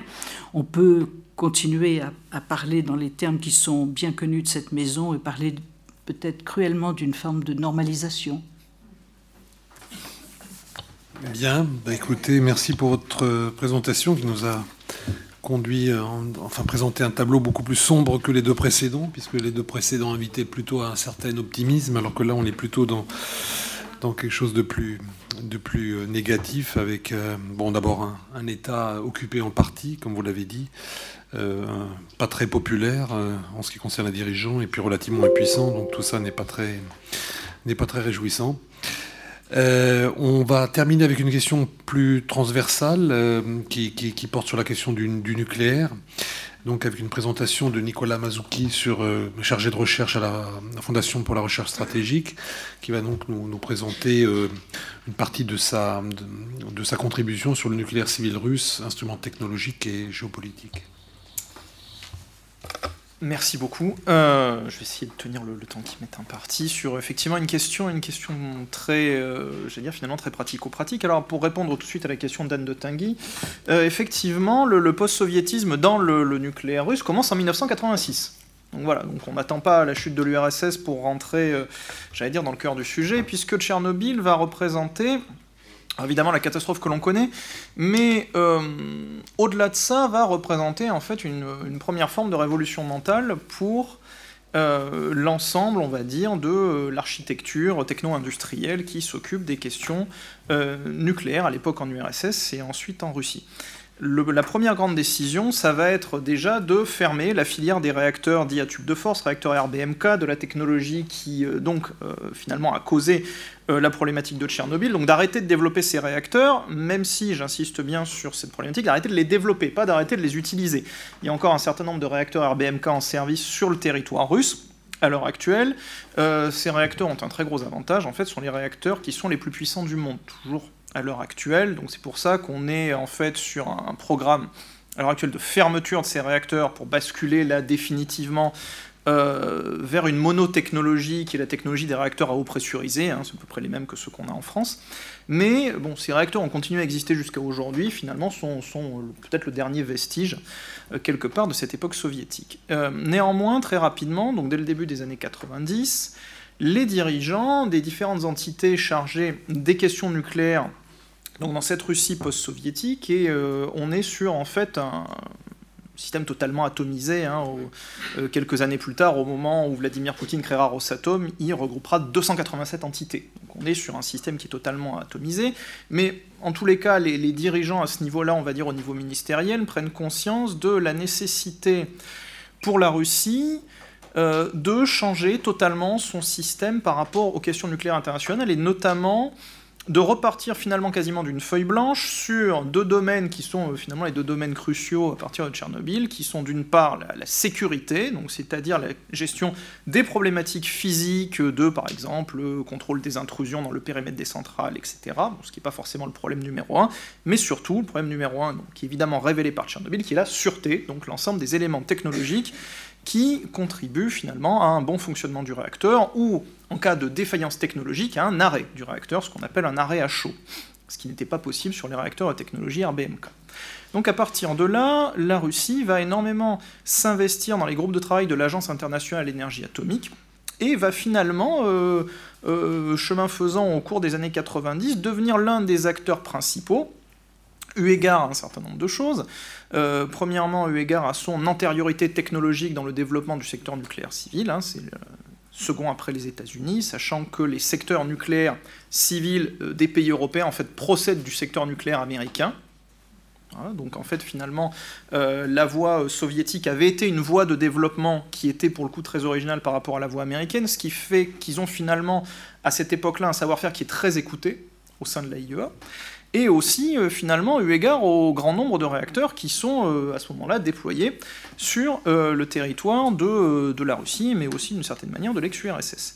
Et tout le travail qui en fait va être mené par ces scientifiques et par ces ingénieurs russes va permettre, euh, au moment où Vladimir Poutine arrive au pouvoir, donc au moment où finalement il se retrouve avec la redynamisation nécessaire de l'économie de la Russie, euh, on va arriver donc sur la bonne conjonction et sur le moment où les efforts ont porté, euh, la Russie, enfin les ingénieurs russes ont poussé les standards en termes de, de sûreté avant tout et aussi de sécurité au niveau de ce qui est attendu de la plupart des pays euh, les plus avancés en termes de l'IEA, ce qui permet à Vladimir Poutine, euh, finalement en 2004, de euh, transformer le ministère à l'énergie atomique, le Minatom, en une agence fédérale, donc il appelle Rosatom à ce moment-là, prélude en fait à la redynamisation très nette du secteur, alors là, non pas sur les aspects de euh, de sécurité et de sûreté, mais là véritablement sur les aspects industriels, qui va intervenir au tournant des années 2006-2007. Hein, c'est le moment de la création de toutes les grandes corporations d'État russes, que sont Rostec, OAK, OSK, etc. Mais en fait, l'une de ces corporations fer de lance, on peut dire la deuxième avec Rostec, donc qui est celle qui s'intéresse pour le coup aux industries de défense, va être Rosatom. Donc on transforme euh, cette agence fédérale Rosatom en on garde son nom, on continue à l'appeler Rosatom, mais on la transforme en corporation d'État. Donc on crée un système qui est euh, finalement unique dans le monde et qui se trouve être une entreprise. Donc Rosatom est une entreprise, mais dont le dirigeant, euh, à cette époque-là, Sergei Kirienko, et évidemment c'est pas du tout un hasard que Vladimir Poutine ait confié à Sergei Kirienko euh, la direction de Rosatom, a des pouvoirs de niveau ministériel. Et on crée Rosatom comment? Donc on va amalgamer 287 entités différentes pour créer, euh, sur le modèle d'Areva, j'avais discuté il y a quelques années justement avec les, gens de Rosatom qui me disaient qu'effectivement le modèle c'était vraiment Areva, donc c'était un modèle français, une entité unique qui est chargée de l'ensemble des questions nucléaires, aussi bien civiles que militaires, euh, que médicales, la flotte des brise-glaces de l'Arctique, etc. Enfin voilà. Tout ce système-là. Et à partir de là, euh, l'idée de, des dirigeants, l'idée de Vladimir Poutine va être de faire de donc, cette nouvelle entité Rosatom, cette nouvelle corporation d'État, donc qui, en fait a une filiale euh, civile, dirons-nous, pour la création, la vente de réacteurs, le design des réacteurs, toute la partie euh, mining et traitement de l'uranium qui s'appelle Atom Energoprom, donc de faire de Rosatom, en fait, donc voilà, faire de lance industrielle de la Russie pour en fait un redéveloppement industriel de la Russie. Et véritablement, ça a été le projet qui a été poussé, de repartir donc, de tout ce savoir-faire d'époque soviétique pour redynamiser ça. Alors, que s'est-il passé par rapport à ça? Il s'est passé finalement, ce que je vous disais, la maturation, donc à la fois euh, quelque part techno-scientifique sur le côté sûreté-sécurité, l'abandon de la filière des réacteurs à tube de force, mais aussi le fait de dire nous allons investir dans la technologie qui marche bien, qui fonctionne, technologie des réacteurs à eau pressurisée avec une évolution incrémentale euh, relativement simple. Donc on va éviter de faire ce que la France a choisi de faire avec le P1, c'est-à-dire on ne fait pas une grande rupture technologique, on n'essaie pas de passer d'une génération 3 à une génération 3 plus d'un coup. On fait maturer doucement des réacteurs, ce qu'on appelle les VVER 1000. Donc en fait, chaque année, ou chaque année, ou tous les deux ans, ou tous les trois ans, vous avez une nouvelle version qui sort de VVER 1000. Donc ce sont des évolutions incrémentales sur un modèle technologique qui finalement est bien éprouvé, euh, on a le gros avantage, je vous disais, d'être sur une structure Rosatom qui est totalement intégrée. Ça veut dire que la Russie, c'est le seul pays au monde qui est capable de vous fournir en fait l'ensemble de la chaîne, c'est-à-dire qui fait euh, le mining d'uranium sur le territoire russe, mais pas exclusivement, partiellement aussi sur le territoire du Kazakhstan, qui fait l'enrichissement d'uranium, qui fait la vente du combustible fini, qui fait le design de la centrale, qui construit les centrales et qui s'occupe du retraitement des déchets. Donc on est véritablement sur, en fait, une fois de plus, hein, c'est le modèle qu'Areva voulait promouvoir, mais là avec tout sur le territoire russe, donc arriver sur un modèle euh, complètement intégré. Qui dit arriver sur un modèle complètement intégré dit une capacité à écraser les coûts, euh, là aussi, un véritable soutien de l'État, puisque comme je vous le disais, ça faisait partie en fait Rosatom de ces grandes corporations d'État en fait qui devaient être justement hein, la redynamisation économique industrielle de la Russie.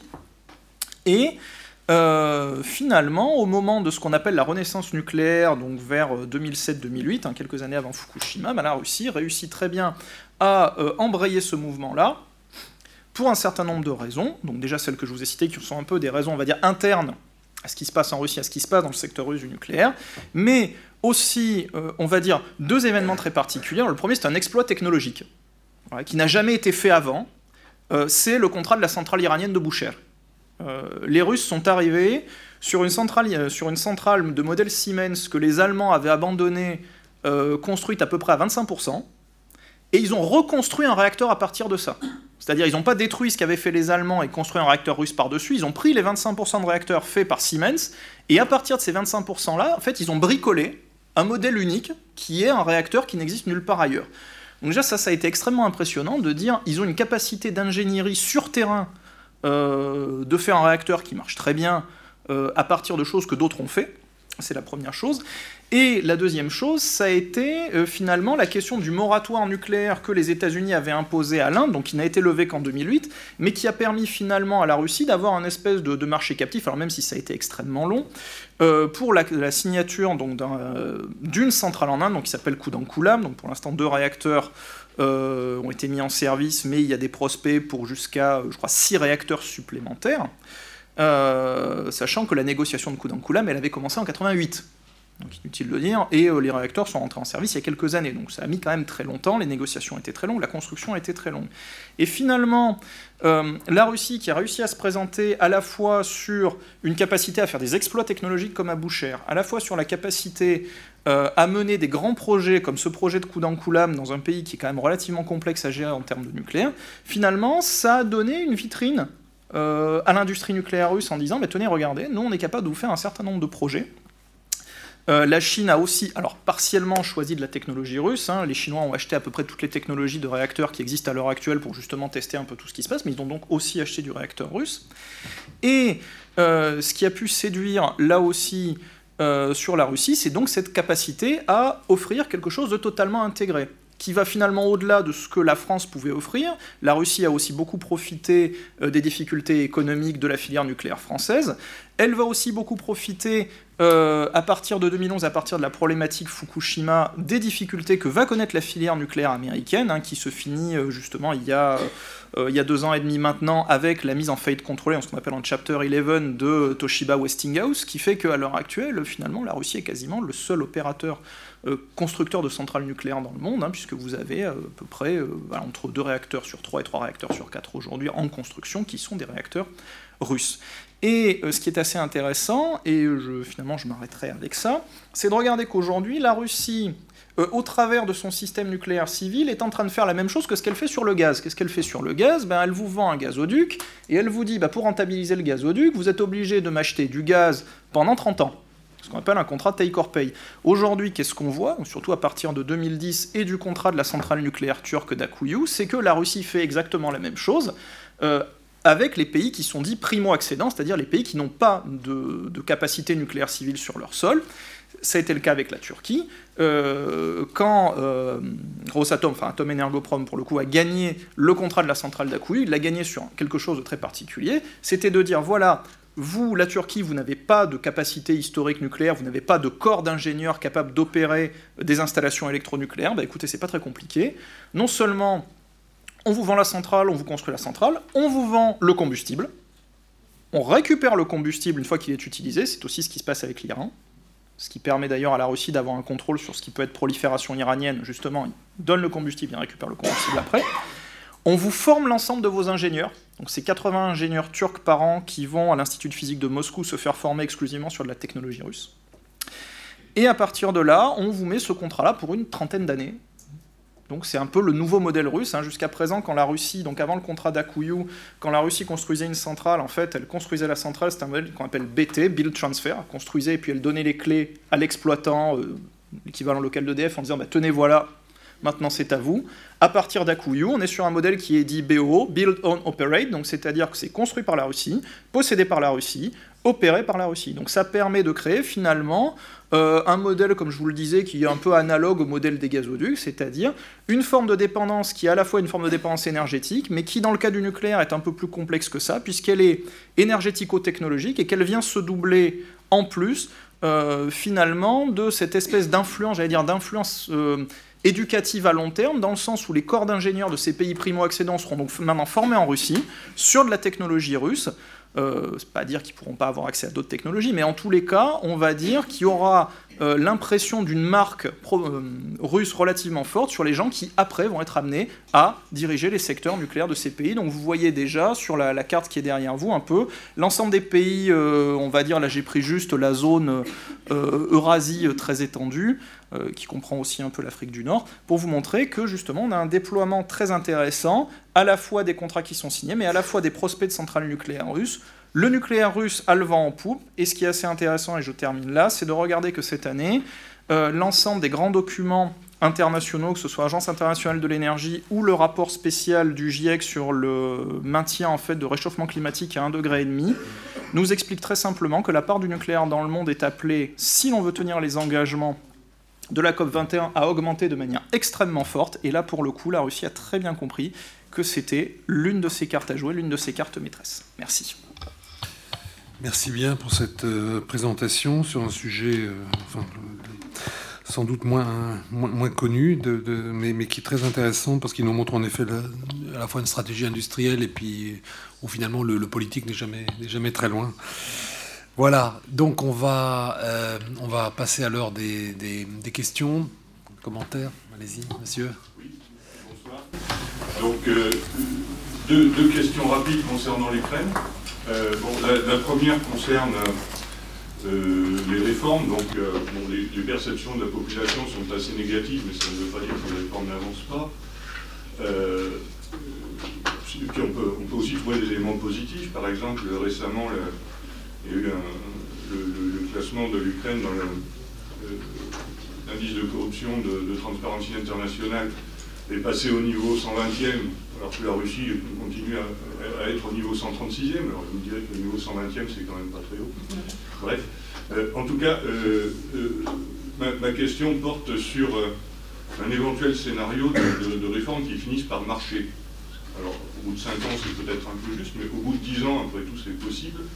Et quelles pourraient être les, réactions en retour en, Russie à, partir du moment où on aurait des réformes qui euh, qui, qui, rencontrerait le succès, je pense que c'est le, moment déjà de se poser cette question-là.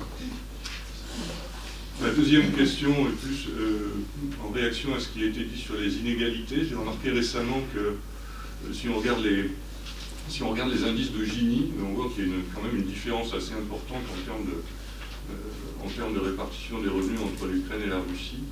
Et donc, est-ce que finalement le... dans quel sens? Dans le sens où les Ukrainiens sont plus, plus égalitaires. Et donc, euh, euh, est-ce que euh, finalement cette préférence, cette préférence peut-être, enfin sur la base de ce que j'ai vu, mais c'est, est-ce que cette préférence pour une société plus égalitaire serait une grille de lecture pertinente pour l'opposition entre les Russes et les Ukrainiens?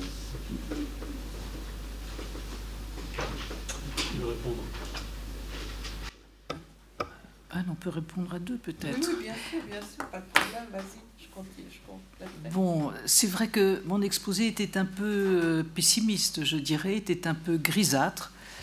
Et euh, je, je, suis contente que vous, que vous rectifiez un tout petit peu cette impression qu'elle peut donner. Au regard, euh, il était grisâtre pourquoi? Au regard de cet avenir immédiat qui est en train de se présenter et qui est, selon moi, très difficile. Si l'on compte les cinq années passées et les cinq années de processus de réforme engendré par la Révolution, il est clair que ce processus a provoqué une transformation de la société euh, inédite, que les réformes ont apporté des changements dans bien des domaines qui sont euh, considérables. Là-dessus, je, rejoins tout à fait votre avis. Euh, maintenant, sur cette, euh, disons, social-démocratie rêvée, euh, cette égalitarisation de... Je peux en rêver aussi. Est-ce qu'elle est véritablement dans, les, dans la réalité? Euh, je, je, je, ne sais pas. On n'a pas encore la possibilité de véritablement avoir des éléments tangibles la disparité euh, en Ukraine est terriblement régionalisée.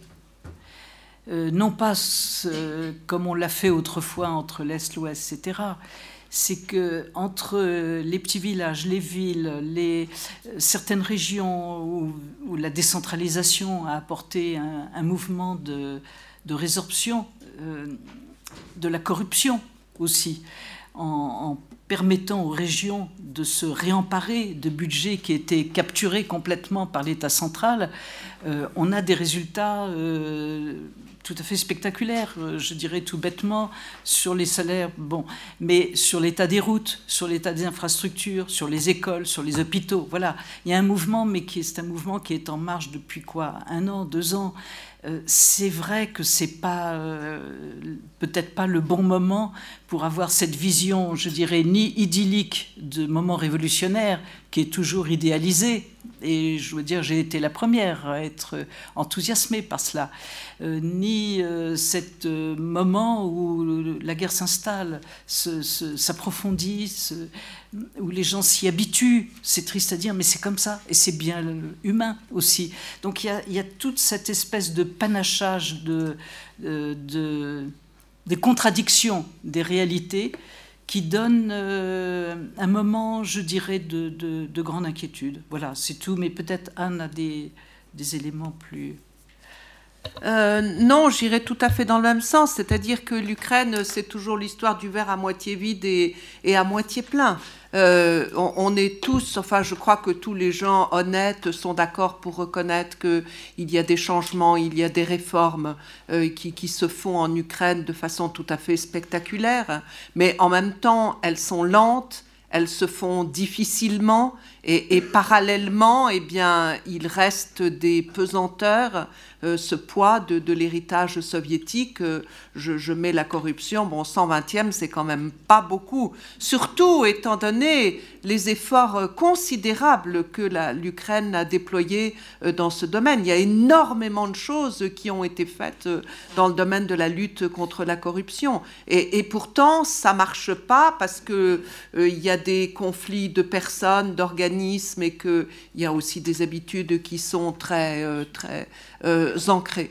Et donc, euh, je pense qu'il n'y a pas de retour possible en arrière euh, en Ukraine et que on est toujours dans une situation qui est très précaire. Et c'est vrai que là, à la veille des élections présidentielles, comme Annie Daubenton l'a très bien souligné, l'Ukraine est dans une situation qui est très contradictoire parce qu'en fait, les, les, premières personnalités qui sont pour le moment, quelques semaines, on est à un mois et demi des, élections.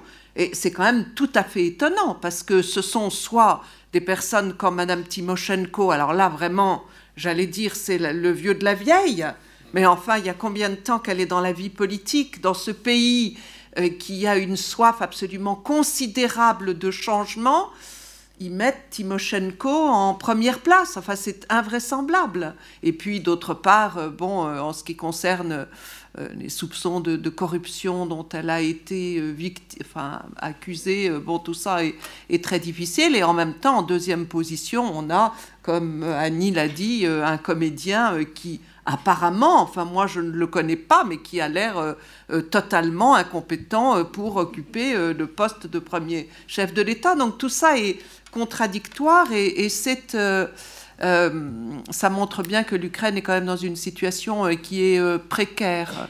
alors, en fait, la question que vous avez posée, c'est pas celle-là. C'est quelles vont être les réactions de la Russie si ça marche? horizon dans cinq ans. Déjà, il faudrait savoir où en sera la Russie dans cinq ans. Hein. Moi, je ne me prononcerai pas là-dessus. Euh, euh, est-ce que M. Poutine va finir par faire des réformes en Russie ou non? Il n'y a pas beaucoup de gens qui y croient, mais on ne sait jamais.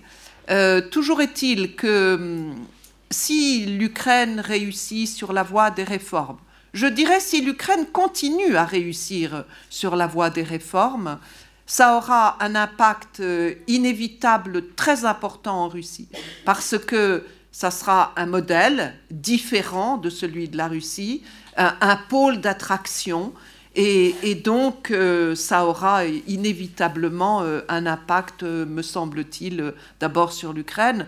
Je, suis peut-être influencée par un article que j'ai lu ce matin et, qui était écrit Parfois tout arrive par un russe et qui expliquait que, en fait, la Russie a absolument besoin de l'Ukraine pour lui montrer la voie de, la modernisation et de la transformation.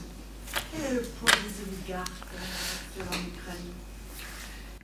la plupart, euh, surtout les gens comme Armetov, ont vu euh, leurs acquis initiaux terriblement diminuer depuis la Révolution, mais ils restent prépondérants sur la vie politique, sur la vie économique.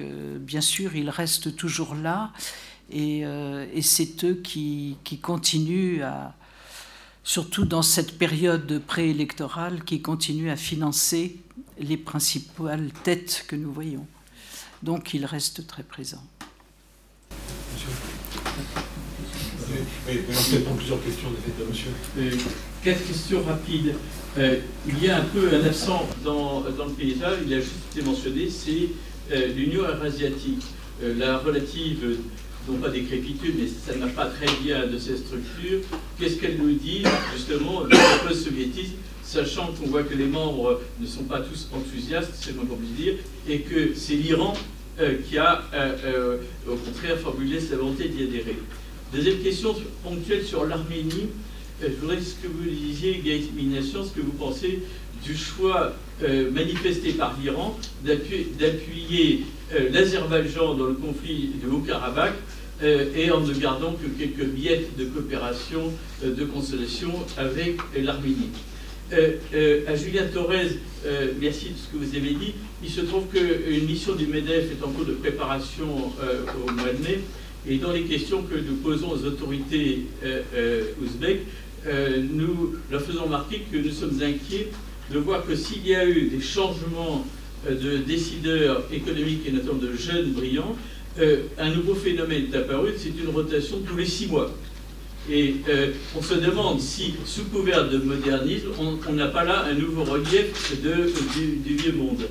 Et enfin, à euh, Nicolas Masucci, euh, ne pensez-vous pas, et vous l'avez évoqué, que le mode d'accord des Russes pour la fourniture de centrales avec le tout intégré n'est-il pas, euh, euh, ne nous montre-t-il pas qu'ainsi euh, ce sont les Russes, par la livraison de centrales aux, Iraniens, qui ont cimenté l'accord du 14 juillet 2015 C'est la raison d'ailleurs pour laquelle Obama n'a pas poussé les grands cris, mais en fait les Russes ont offert aux Occidentaux l'accord du 14 juillet 2015 en, en tuant le faux débat sur le breakout time euh, dont on nous a rebattu les et dont on nous rebat encore les, les oreilles, y compris dans notre beau pays.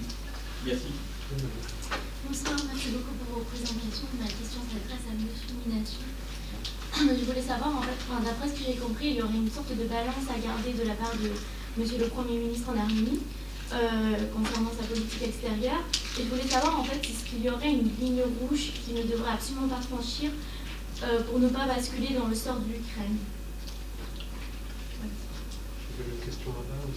Euh, également aussi plutôt des questions sur, euh, sur l'Arménie. Est-ce qu'on peut considérer l'homogénéité ethnique qu'il y a en Arménie comme un facteur distinctif des révolutions de couleur qu'il y a pu y avoir en Ukraine entre des identités pro-russes ou pro-européennes ou en Géorgie, on peut penser qu'il existe la religion musulmane ou des des régions indépendantistes, est-ce que c'est pas aussi un facteur de distinction Et puis euh, euh, aussi, est-ce que dans les défis politiques, on peut considérer que euh, la coalition s'est formée autour de Pachinian, qui a remporté, enfin son parti a remporté quasiment toutes les élections.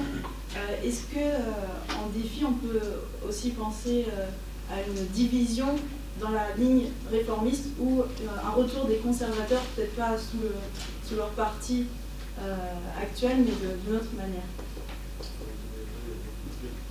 Bonsoir, merci beaucoup pour, euh, pour cette présentation. J'avais une, une, question qui est un peu transversale, à la fois sur le nucléaire russe et à la fois donc, sur l'Ouzbékistan. Pourquoi? Parce que depuis la fin de l'année dernière, Rosatom est en parler avec l'Ouzbékistan pour faire une centrale.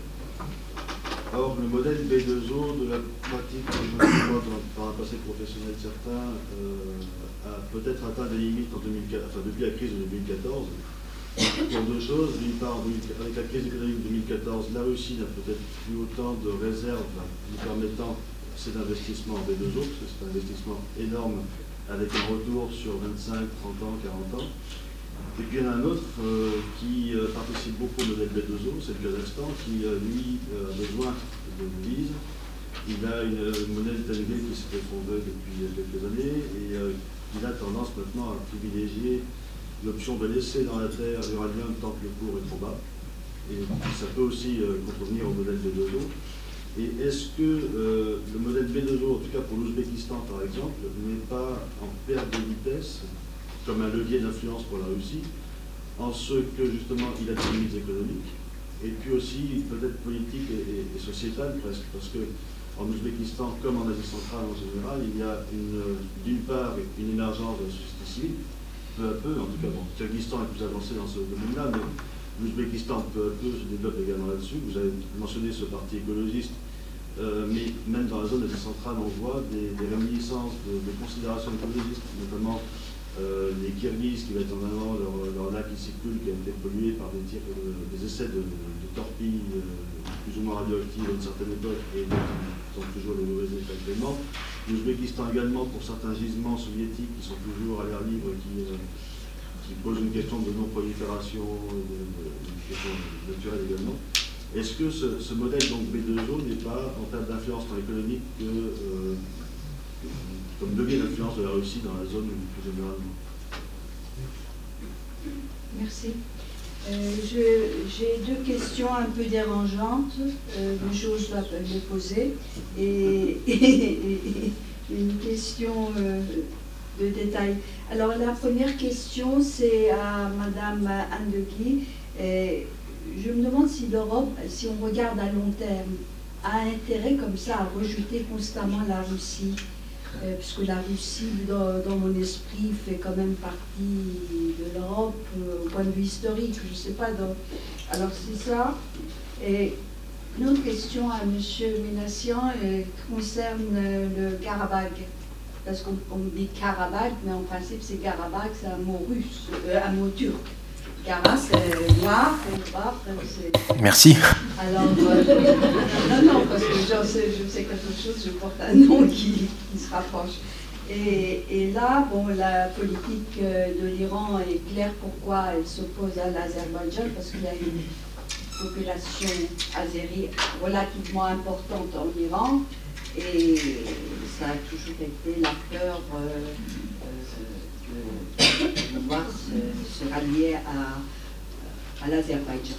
Il y a cet aspect, alors, parce que là, euh, vous n'avez pas tout dit, il y a eu vraiment un massacre de la population euh, azérie dans le Haut-Karabakh. J'ai assisté à une réunion, j'ai des chiffres, c'était effarant. Je n'aurais jamais cru que des choses pareilles puissent exister. Mais l'Europe n'a pas beaucoup euh, montré son écœurement devant ce qui s'était passé. Et alors à M. Julien, je voulais poser la question. Euh, vous avez parlé de la population ouzbek qui va travailler en Kazakhstan. Je peux savoir quels sont les emplois euh, qui, sont disponibles et si vous pourriez dire quelques mots sur les entités d'intégration régionale, puisque nous avons l'Ouzbékistan, le Kyrgyzstan, le Tadjikistan, tout ça qui sont quand même qui ont des fonds culturels euh, identiques et où on est ces projets d'intégration régionale. Il y avait eu des tentatives, mais on n'entend plus parler beaucoup. Merci. Alors sur l'homogénéité technique, euh, technique, c'est pareil, ethnique, euh, oui c'est un facteur comme il y en a d'autres, mais euh, je pense pas que... Alors c'est sûr que c'est... Ça empêche euh, des puissances extérieures de déstabiliser le pays puisqu'il n'y a pas de minorité euh, forte. Donc forcément, c'est un gain de stabilité, de, de sécurité. Donc je vois pas ce que je peux dire d'autre, si ce n'est que oui, ça, joue son, effet, mais euh, comme d'autres euh, comme d'autres facteurs, comme par exemple l'Arménie n'est pas en guerre avec la Russie. contrairement à la Géorgie et, l'Ukraine. Et donc ça aussi, ça, donne une autre, une autre lecture. Ensuite, ça c'est fait. Je viendrai sur l'Iran en dernier. sur le, débat entre réformistes, c'est réformistes ou réformateurs que vous avez dit? Parce qu'il y a une grande différence, mais alors on va dire réformateur et conservateur en, Arménie. Euh, les conservateurs ont été largement laminés euh, au dernier scrutin, été portés par le Parti républicain qui n'a pas réussi à, retrouver accès à, l'Assemblée, au Parlement. Donc je dirais pour l'instant on est dans une dynamique plutôt euh, de réforme, de changement, d'innovation. De, donc euh, c'est un peu trop tôt, il vient à peine de se mettre en place. Donc Il, y a, toujours des conservateurs euh, à l'Assemblée avec l'ancien parti au pouvoir, il y a dix ans à peu près, Arménie prospère. Mais pour l'instant, ils sont ultra minoritaires. Donc, mais à l'intérieur même de la majorité parlementaire, je ne vois pas encore se dessiner un, clivage entre réformateurs et conservateurs. Pour l'instant. Je ne dis pas qu'à l'avenir, mais pour l'instant, je n'en vois pas. Je vois plutôt dans l'autre sens, c'est-à-dire euh, il y a des réformateurs modérés et des réformateurs radicaux. Ce serait plutôt ça. Et il y a un parti de l'opposition qui s'appelle euh, l'Arménie illuminée, ou un Lusawar Ayastan, qui lui joue euh, la continuité de la révolution, alors que le parti de Pachinian, donc Monpa, Imkail, lui est plutôt pour une révolution normalisée dans le pays. Et donc, il y en a un qui voudrait aller plus loin que ce qu'a fait jusqu'à maintenant Pachinian, et d'autres qui voudraient suivre Pachinian. C'est un peu le, clivage que je vois. Euh, la ligne rouge, euh, une question sur la ligne rouge. Je ne suis pas dans la tête de Moscou ni dans celle de, Yerevan, mais je pense que si, si l'Arménie, euh, le régime, pardon, ouvre la révolution à un volet diplomatique et que ça se traduit par un rapprochement avec l'OTAN, je ne parle pas d'adhésion, hein, mais un rapprochement plus net avec l'OTAN, Là, je pense qu'il euh, y aurait des problèmes du côté de Moscou. Mais ce n'est pas à l'agenda, ce n'est pas d'actualité, surtout quand on voit que le rapprochement à l'OTAN euh, se traduit par des résultats euh, plutôt, enfin, même pas plutôt, très négatifs pour, le pays qui candidate. L'Arménie ne, prendra pas ce, risque, contrairement à la Géorgie. sur le Karabakh euh, alors on dit Karabakh, et les Arméniens ils disent Artsakh. Voilà. Donc euh, c'est pas du tout euh, Karabakh ou autre chose. Donc on dit Artsakh, et d'ailleurs c'est une république d'Artsakh qui s'est autoproclamée, qui a repris son nom d'origine. Et par rapport à ce que vous soulevez, madame, alors permettez-moi de ne pas traiter ce sujet ici. je suis prêt à en parler quand vous voulez, parce qu'on pourrait en parler pendant des heures de ce qui s'est passé à Khojalou ou de ce qui s'est les, pogroms de Sumgait, de Bakou, de Kirovabad, etc. Le racisme qui règne en Azerbaïdjan, c'est pas moi qui le dis, ce sont les ONG occidentales. Et je peux prendre Human Rights Watch, je peux prendre d'autres exemples où là, euh, et croyez-moi que euh, c'est quelque chose qui me préoccupe par-dessus tout parce que mes collègues en Azerbaïdjan euh, souffrent de ça aussi, ou ceux qui sont à l'étranger souffrent de ça aussi. Donc je ne veux pas monopoliser la parole sur ce qui s'est passé, mais je suis prêt à en parler quand vous voulez à l'extérieur. Enfin, sur l'Iran, c'est une question très intéressante, le, cas de l'Iran, parce que depuis la révolution en Iran, en, en Arménie, l'Iran s'est un peu méfié, parce que en fait, le régime de les trois régimes qui étaient en place depuis euh, l'indépendance, c'était des régimes qui favorisaient le lien entre Moscou et Téhéran. Je veux dire, plus l'Arménie était forte avec le Karabakh, plus l'axe Moscou-Téhéran était fort. Moins l'Arménie était forte, et eh bien forcément, ça affaiblissait l'axe euh, Moscou-Téhéran. Et la révolution en, Arménie a, été suivie de très près par les Iraniens. Et la déclaration dont vous faites allusion, c'est une déclaration rapportée par la presse azerbaïdjanaise qui a tout intérêt à, créer un différent entre Téhéran et Yerevan. Et euh, j'en veux pour preuve que euh, euh, Pachinian va se rendre bientôt là, dans quelques jours, en, Iran. Et aussi, cette question me permet de rebondir sur le projet de désenclavement et le corridor nord-sud, où l'Iran a privilégié la route Erevan-Georgie et mer Noire et donc les marchés européens. L'Europe aussi. les États-Unis aussi, mais l'Iran ne veut pas avoir qu'une seule route, il voudrait deux routes. L'autre route, ce serait plutôt par l'Azerbaïdjan et la Russie. Les Russes et Azerbaïdjanais se frottent les mains et disent allons-y, commençons par cette route-là, mais les Iraniens ne sont pas fous. Et ils disent non, non, non, c'est les deux ou rien. Et donc, euh, on est dans ce jeu-là actuellement. Donc, c'est beaucoup plus compliqué qu'une minorité au nord de, l'Iran. Il y a un jeu économique qui est en train de se mettre en place, qui a rebondi, qui s'est réchauffé un petit peu au moment de l'accord du 14 juillet. Puis, avec la l'arrivée de Trump et le, retrait américain de l'accord du 14 juillet. Donc ça a été un petit peu refroidi, mais comme les Européens ont rebondi avec ce mécanisme qui permet d'éviter les sanctions, donc on est reparti dans une, dans une nouvelle discussion. Pachignan était récemment en Allemagne, à Berlin. Euh, Merkel lui a donné pas mal de garanties et ce voyage en Allemagne a lieu quelques, deux semaines, je crois, avant la visite officielle de Pachignan à Téhéran. Et je pense qu'il va, va dire des choses à Téhéran, à son homologue, euh, par rapport à ce, à ce projet. Et donc, d'ailleurs, depuis qu'il y a eu ce réchauffement, enfin ce réchauffement parce que Téhéran se méfiait de Pachignan, mais depuis qu'il y a eu ce rebondissement autour de ce, projet de corridor, eh bien Téhéran reprend sa position de neutralité à l'égard du conflit du Karabakh et qui dit neutralité dans le conflit du Karabakh ou d'Artsakh, c'est une position plutôt pro-arménienne.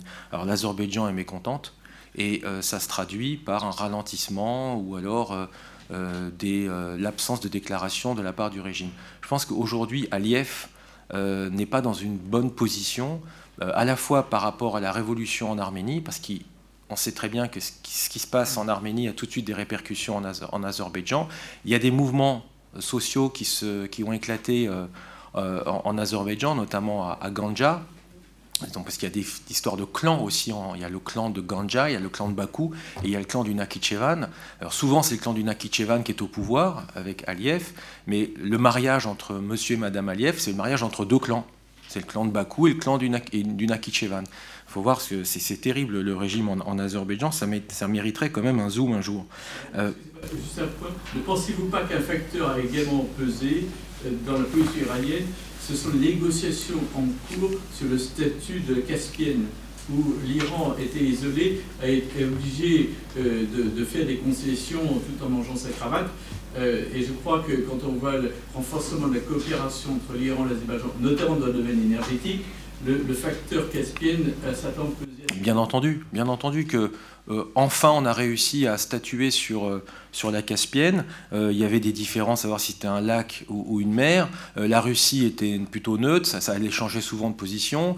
L'Azerbaïdjan et, l'Iran étaient en désaccord. Et là, depuis quelques mois, d'ailleurs, c'est dans le cadre de ce désenclavement des, hydrocarbures iraniens que on a, on, a cette normalisation du, statut de la Caspienne. Mais euh, je pense qu'on n'en parle pas encore assez euh, aujourd'hui de cette histoire de l'Iran et du désenclavement du corridor sud-nord. Et c'est un peu dommage, mais euh, il, pourrait se passer beaucoup de choses dans, cette transformation de l'espace eurasien, dans, ces craquements au sein du post-soviétisme. Et si, pourquoi les Occidentaux soutiennent plutôt le projet Iran quand quand je dis occidentaux, je pense plutôt aux Européens.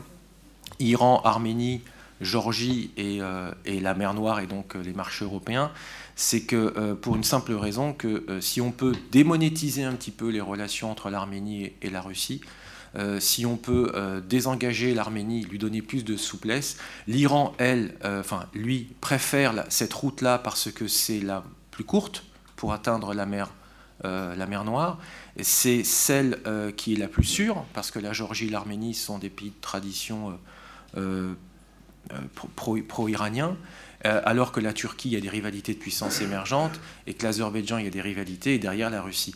Et donc la Russie, elle, n'a pas forcément intérêt à voir les hydrocarbures passer de l'Iran vers l'Europe en passant par la route arméno-géorgienne, d'où les tensions en, Arménie entre le clan pro-russe et, le clan Pachinian, d'où aussi les discussions actuellement entre la Russie, la Géorgie et l'Arménie et la Géorgie sur l'ouverture d'une deuxième route. Alors les Russes aimeraient bien ouvrir cette deuxième route pour proposer à l'Arménie une alternative à la voie iranienne. vous voyez, il y, a tout un climat de négociation qui se met en place depuis, euh, qui, a rebondi depuis quelques mois, qui s'était un peu tari à cause du, retrait américain de, l'accord du 14 juillet, et qui va donc, euh, euh, on va voir là dans les, dans les semaines qui viennent, il faudra suivre de près les déclarations de Pachignan et, de, du, président Rouhani pour voir un peu où on en est. Et la dernière question, non c'est tout je crois. Merci. Alors, euh, je vais commencer, pardon, je vais commencer euh, à propos de, la rotation rapide des cadres en Ouzbékistan. Euh, alors, je ne connais pas le cas précis, donc je ne vais pas pouvoir développer euh, durablement sur ce point. Cela dit, il y a deux éléments de réflexion. La première chose, c'est que globalement, en ce moment, il y a un rythme des réformes tel que quand vous discutez avec des fonctionnaires, des hauts fonctionnaires en Ouzbékistan, à Tashkent, ils vous disent tous et ils ont d'énormes difficultés à suivre le rythme qui est imposé par la présidence de la République. Quand bien même les réformes qui sont prises aujourd'hui euh, ont été largement préparées, euh, au moins pour une partie d'entre elles, pendant la période Karimov. Elles étaient dans les ministères. Et en fait, euh, c'est simplement le changement de président qui fait que ces projets sont mis en œuvre. Et euh, ça m'amène à une seconde réflexion qui porte plus largement sur la question euh, des cadres euh, en, Ouzbékistan, de la qualité des cadres, de leur formation, de leurs compétences. Et là aussi, quand vous discutez avec soit des entrepreneurs, soit des représentants de l'État, tout le monde note qu'il y a un énorme besoin de formation de cadres. Énorme. Euh, qui n'est pas forcément d'ailleurs spécifique à l'Ouzbékistan. C'est un peu la même chose dans le pays voisin, au Kazakhstan, etc. Mais il y a vraiment là, ici, effectivement, une question importante sur la question des cadres. Dernière chose sur la rotation. Euh, il y a eu un, enfin, sur la rotation des cadres, c'est, euh, alors je ne sais pas exactement le, cas précis, mais il y a eu quand même en Ouzbékistan aussi tout, un jeu politique euh, autour de la rotation des cadres, de l'éviction de tel ou tel, en fonction de réalité de pouvoir, etc., d'options politiques aussi prises. Donc euh, ça rentre peut-être en jeu. Euh, je ne sais pas exactement comment ça se passe, mais il y, y, a effectivement eu des choix politiques qui ont été faits et qui sont associés à des personnes et à des groupes. Et effectivement, ceux qui sont victimes de ces choix politiques et ceux, sont petit à petit écartés euh, du pouvoir et des instances et de la haute administration. En fait, ce qui nous a inquiété, c'est de voir, de voir des gens, des gens euh, prendre un poste nouveau et repartir au bout de six mois et revenir ensuite. On a des rotations de six mois en ce moment dans, dans, toute une série de niveaux décisionnaires et on voit des gens partir, revenir, repartir, revenir. C'est assez jeune, assez nouveau. Bon courage alors. Euh, sinon, concernant le, les, les, migrants ouzbékistanais au Kazakhstan, alors, d'une part, ils sont un petit peu moins, enfin, ils sont moins nombreux qu'en Russie, mais sinon, ils vont travailler euh, dans différents domaines, secteurs d'activité, euh, dans la construction, un peu dans l'industrie, notamment l'industrie pétrolière pour les gens qui viennent de l'ouest de l'Ouzbékistan, euh, du nord-ouest de l'Ouzbékistan, de, de Khorezm, de Pakistan au sud de la mer d'Aral, et qui vont travailler dans les régions pétrolières de la Caspienne. il y a aussi toute une série de personnes qui sont embauchées dans les services en général, le commerce, la restauration et aussi euh, dans le sud du Kazakhstan, des euh, gens d'Ouzbékistan qui viennent travailler euh, dans l'agriculture. Et, donc on a différentes formes de mobilité, des mobilités qui sont saisonnières, et voire même, il y a, peut-être un peu moins maintenant, mais il y avait en tout cas beaucoup de mobilité aussi quotidienne. On passait la frontière quotidiennement pour aller s'embaucher, notamment par exemple au moment de la cueillette du coton, qui était mieux rémunéré du côté kazakhstanais que du côté ouzbékistanais. Ça m'amène à la question des relations entre les États et à la question d'intégration régionale. Alors, ce qu'il faut noter, c'est qu'il euh, n'y a pas aujourd'hui en Asie centrale d'organisation supra-étatique qui regrouperait l'ensemble des États de la région. En revanche, euh, les différents États participent plus ou moins euh, à des organisations régionales. et en gros, le Kazakhstan et le Kyrgyzstan sont des, États qui participent à un grand nombre d'organisations régionales. Le Kazakhstan euh, promeut l'intégration régionale à l'échelle de l'Eurasie, euh, et ça depuis très longtemps. Euh, et c'est pour ça, par exemple, que s'agissant de l'Union économique eurasiatique, le Kazakhstan a rappelé que l'idée était venue, enfin, avait été formulée dès les années 90 par le président Nazarbayev. Et donc, en fait, c'est la mise en œuvre d'une idée qui, à l'origine, aurait pu être kazakhstanaise. En revanche, l'Ouzbékistan et plus encore le Turkménistan sont des États qui sont restés en marge des organisations régionales, des organisations supraétatiques. En revanche, ce qu'il faut noter, c'est qu'il y a quand même des formes de coopération, des formes d'intégration, je dirais, euh, forcées autour de la question de l'eau, de la gestion des ressources hydriques. Et par ailleurs, euh, euh, je pense avec ces formes de mobilité qui vont, en ce en ce moment se développent, mobilité transfrontalière autour de l'Ouzbékistan, mais pas uniquement, des formes d'intégration par le bas, une forme d'espèce de géographie, voire de géopolitique par le bas.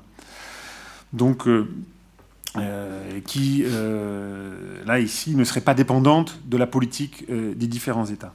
Euh, pas directement dépendante en tout cas. Euh, dernier point concernant le, nucléaire euh, en Ouzbékistan. Alors moi je connais très peu les différents formats, donc je m'avancerai pas là-dessus.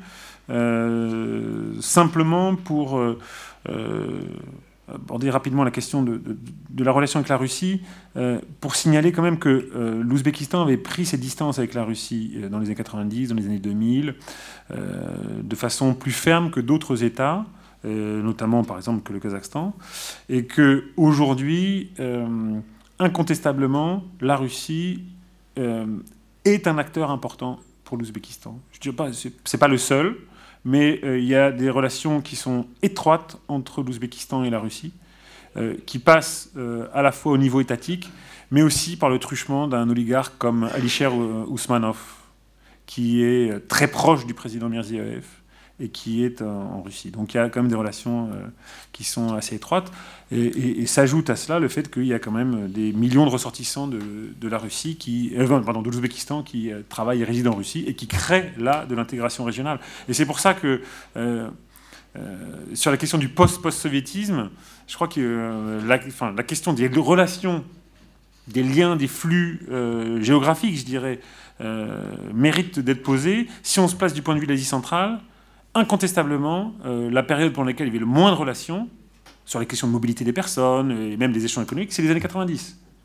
Et avec le développement des relations, euh, des migrations de travail vers la Russie, pour l'Ouzbékistan, le Kazakhstan, pardon, pour l'Ouzbékistan, le Tadjikistan et le Kyrgyzstan, les, relations ont, tendance à s'activer depuis les années, la fin des années 90 pour le Tadjikistan et les années 2000 pour les deux autres pays.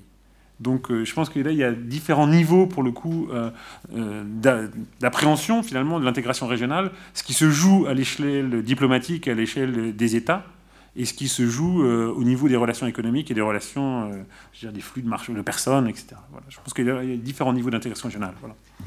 Peut-être apporter quelques compléments sur le nucléaire?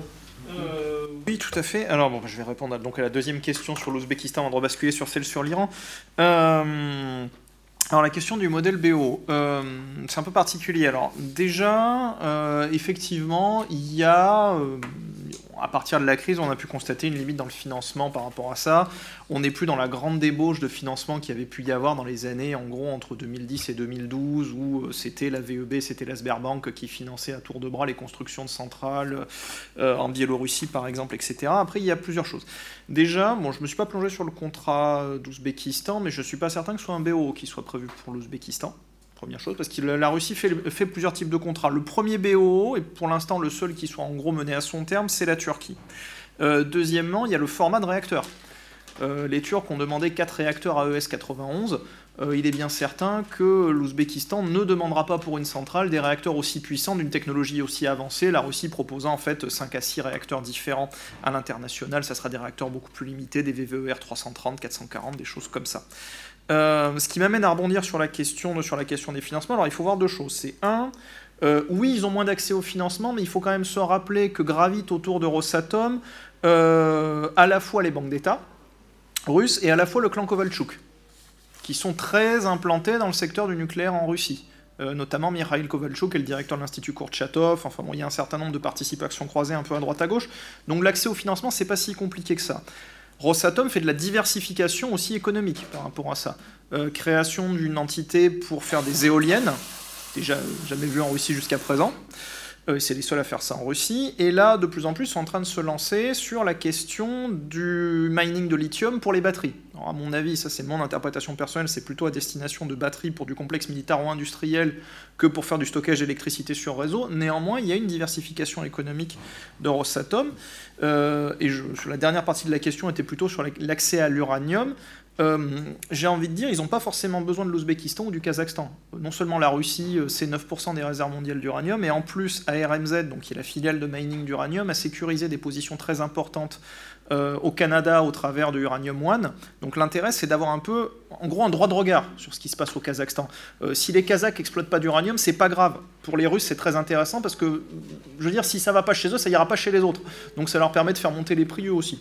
Donc à ce niveau-là, voilà, c'est un certain nombre de, petites réflexions par rapport à ça. Sur la question iranienne, il euh, n'y a pas que nous qui avons été surpris en 2005 par le centre d'enrichissement clandestin de Natanz. Les Russes aussi. Et à ce moment-là, les Russes ont failli tout arrêter. Sur la construction de la centrale de Boucher, ils ont dit aux Iraniens Non, mais vous êtes malade ou quoi? Vous nous avez caché un truc comme ça, jamais on vous fait une centrale. Alors les Iraniens sont revenus vers les Russes en, s'aplatissant au dernier degré en disant Mais non, mais non, mais non. Et les Russes, en fait, leur ont fait un contrat léonin à ce moment-là, leur ont dit Voilà, non seulement on vous fournit tout et on reprend tout quand c'est utilisé, mais en plus, le modèle de centrale qu'on vous fait, donc le fameux exploit technologique de la centrale de Boucher, il est en black box, c'est-à-dire vous ne pourrez pas démonter la centrale, vous ne pourrez pas avoir accès aux éléments de, contrôle et aux éléments en fait de, on va dire post-réaction qui vous permettraient éventuellement de faire de la prolifération nucléaire. Donc ils ont tout cadenassé, mais je suis d'accord, sans cet accord russo-iranien, pas de JCPOA, parce que c'est ça qui a déverrouillé énormément de choses. Euh, répondre en deux mots parce qu'il faut que nous vous libérions et que nous libérions nos, nos, intervenants. En ce qui concerne l'Union eurasiatique, euh, vous avez raison de dire que les membres ne sont pas très enthousiastes et que pour le moment, en tout cas, eh bien, euh, cette union n'est pas devenue le grand pôle de puissance annoncé au départ par M. Poutine. En fait, les relations entre les États membres restent beaucoup bilatérales et il y a de fortes tensions entre la Russie et la Biélorussie en ce moment depuis plusieurs, en fait depuis l'affaire ukrainienne, et, il y en a de façon récurrente entre la Russie et le, Kazakhstan. Euh, Madame, je vous répondrai rapidement à votre question. Euh, L'Union européenne a-t-elle intérêt à rejeter la Russie? Euh, D'abord, je ne crois pas que l'Union européenne rejette la Russie. Je ne crois pas non plus que l'Union européenne a intérêt à rejeter la Russie. En fait, la situation est beaucoup plus complexe que cela. Il est clair que pour le moment, et depuis l'affaire ukrainienne, euh, mais la méfiance de part et d'autre et l'incompréhension de part et d'autre remontent en fait bien avant l'affaire ukrainienne. Euh, depuis cette période-là, la Russie est perçue euh, au sein de l'Union européenne comme un défi, voire comme une menace. Et il est clair que tant qu'il sera ainsi, les relations seront difficiles. Mais je crois que de part et d'autre, euh, elle, euh, elle l'est. à titre d'information, vous avez peut-être vu dans ces études qu'il y a un article de Jacques Lévesque qui justement développe cette question et qui a un point de vue un peu différent du mien. Donc je vous engage à le lire. merci beaucoup à, à, tous et à tous les intervenants. Alain, je te laisse le dernier mot. Il sera très bref. Euh, pour ceux qui veulent, euh, en effet, en savoir davantage ou approfondir des choses qui ont pu être dites par euh, nos différents intervenants ce soir, je les, invite à, consulter cette, étude sur le site du série. Je remercie les intervenants pour tout ce qu'ils ont pu nous dire et l'assistance pour les questions qu'elle a pu poser.